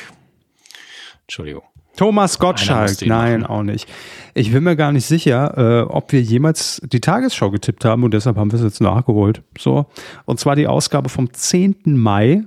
Das waren, äh, da waren richtig gute Nachrichten drin, wie wir alle wissen, 20 Uhr. Und äh, Hermes, was haben Sie denn gesagt? Wir reden von der Zielgruppe 14 bis 49 Jahre.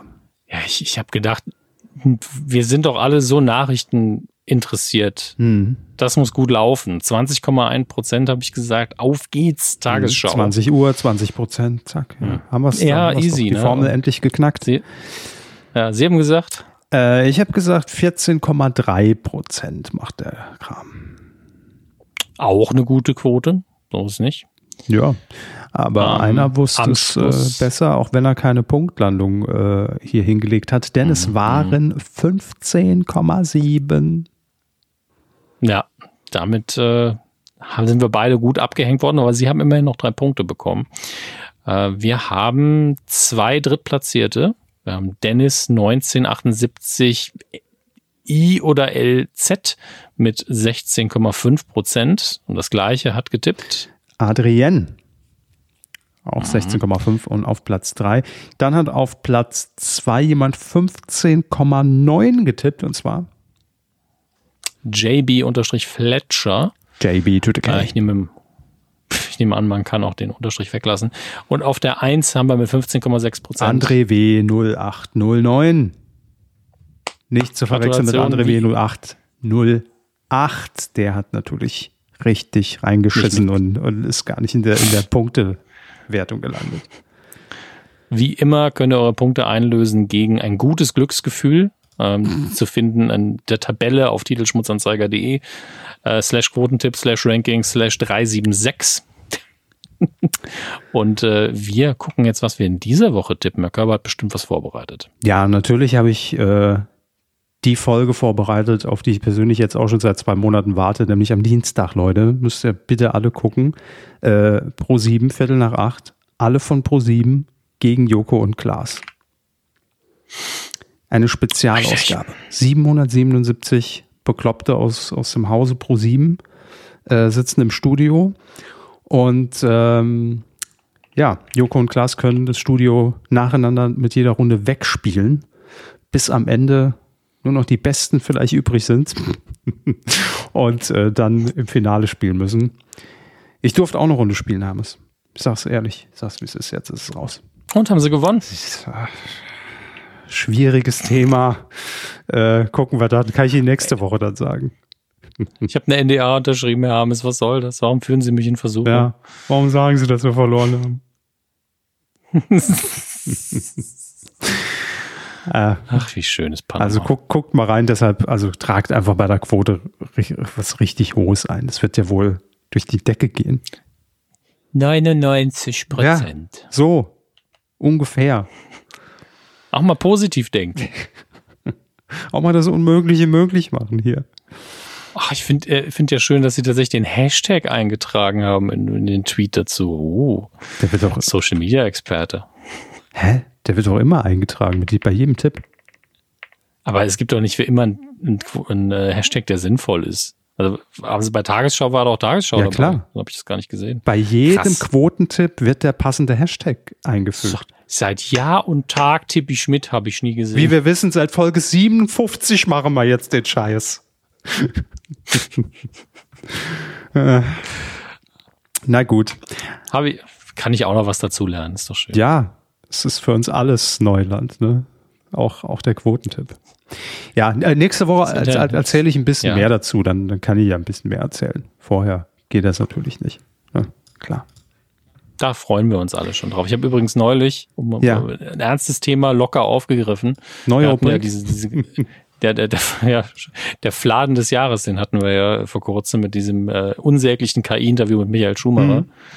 Ähm, und ich, ich hatte diesen Moment, dass ich in einem Supermarkt stand und habe jemanden reinkommen sehen und die Person hat dann so runtergeguckt und ich sah nur eine rote Dekra-Schirmmütze, wie sie Michael Schumacher früher mal getragen hat. Ich dachte, oh verdammt, irgendwo hier ist bestimmt gerade ein Journalist, der sich so nennen möchte. Mhm. Also jemand von der Klatschpresse und hält der Person direkt ein Mikro unter die Nase. Ist das Ihre Mütze? Ja, Gesicht können wir noch nachträglich in der Postproduktion austauschen. Das ist kein Problem. genau. Einfach so ein schwarzes, so ein schwarzer Kreis aufs Gesicht. Ist er es? Fragezeichen. Mhm. Auf, auf Seite 8 erfahren Sie nein. Klar, wenn ich, wenn ich Michael Schumacher wäre und, und, und rausgehen könnte und es tun würde, dann würde ich vor allem mir die Dekra-Mütze ins Gesicht ziehen. Ne? Ja. Das ist klar. Also wenn ich unerkannt bleiben aber, will, ist das das Beste. Aber so, so weit hatte mich die Klatschpresse schon, dass ja, ich wirklich sehe nur diese Mütze und so, oh verdammt. Schlimm, was mit ihm passiert gleich, ist. Gleich passiert was stimmt, ja. Tragisch. Aber Podcaster leider. Aber ey, vielleicht wäre das sogar die beste, die beste Tarnung. Ne? Einfach den kompletten roten Overall, voller Anzug, wird keiner ja. Verdacht schöpfen. Wahrscheinlich jeder. Eingehakt mit Kai Ebel. ja. genau. Extra ein Kai Ebel-Double engagiert. Wunderbar. So, ähm, das ist ein bisschen längere Folge geworden, aber wir hatten heute ja auch, ja, ja. also warum nicht, ne? Können ja auch mal ein bisschen ernsthaft plaudern, ja. Ja, aber ich habe jetzt äh, Hunger. Also jetzt muss ich doch mal. Ich muss Pipi jetzt auch, äh, ist Zeit. Länger als zwei Stunden funktioniert das alles nicht mehr im Alter. Ähm, Hunger, Pipi, kalt, so ist die Medienkuh halt. Schön. Im besten Fall kann man ja alles in einem Abwasch. Ah, gut, egal, das wird jetzt zu weit führen. Ähm, gut, liebe, Mahlzeit, liebe Freunde. Prost und schöne Woche Jo, bis zum nächsten Mal. Ne? So, jetzt dranbleiben, der nächste Podcast kommt direkt. Also wir, wir leihen euch da direkt ja, ja. Hallo, Frau Passmann. Ja, hallo, Herr Winterscheid. Tschüss. Tschüss.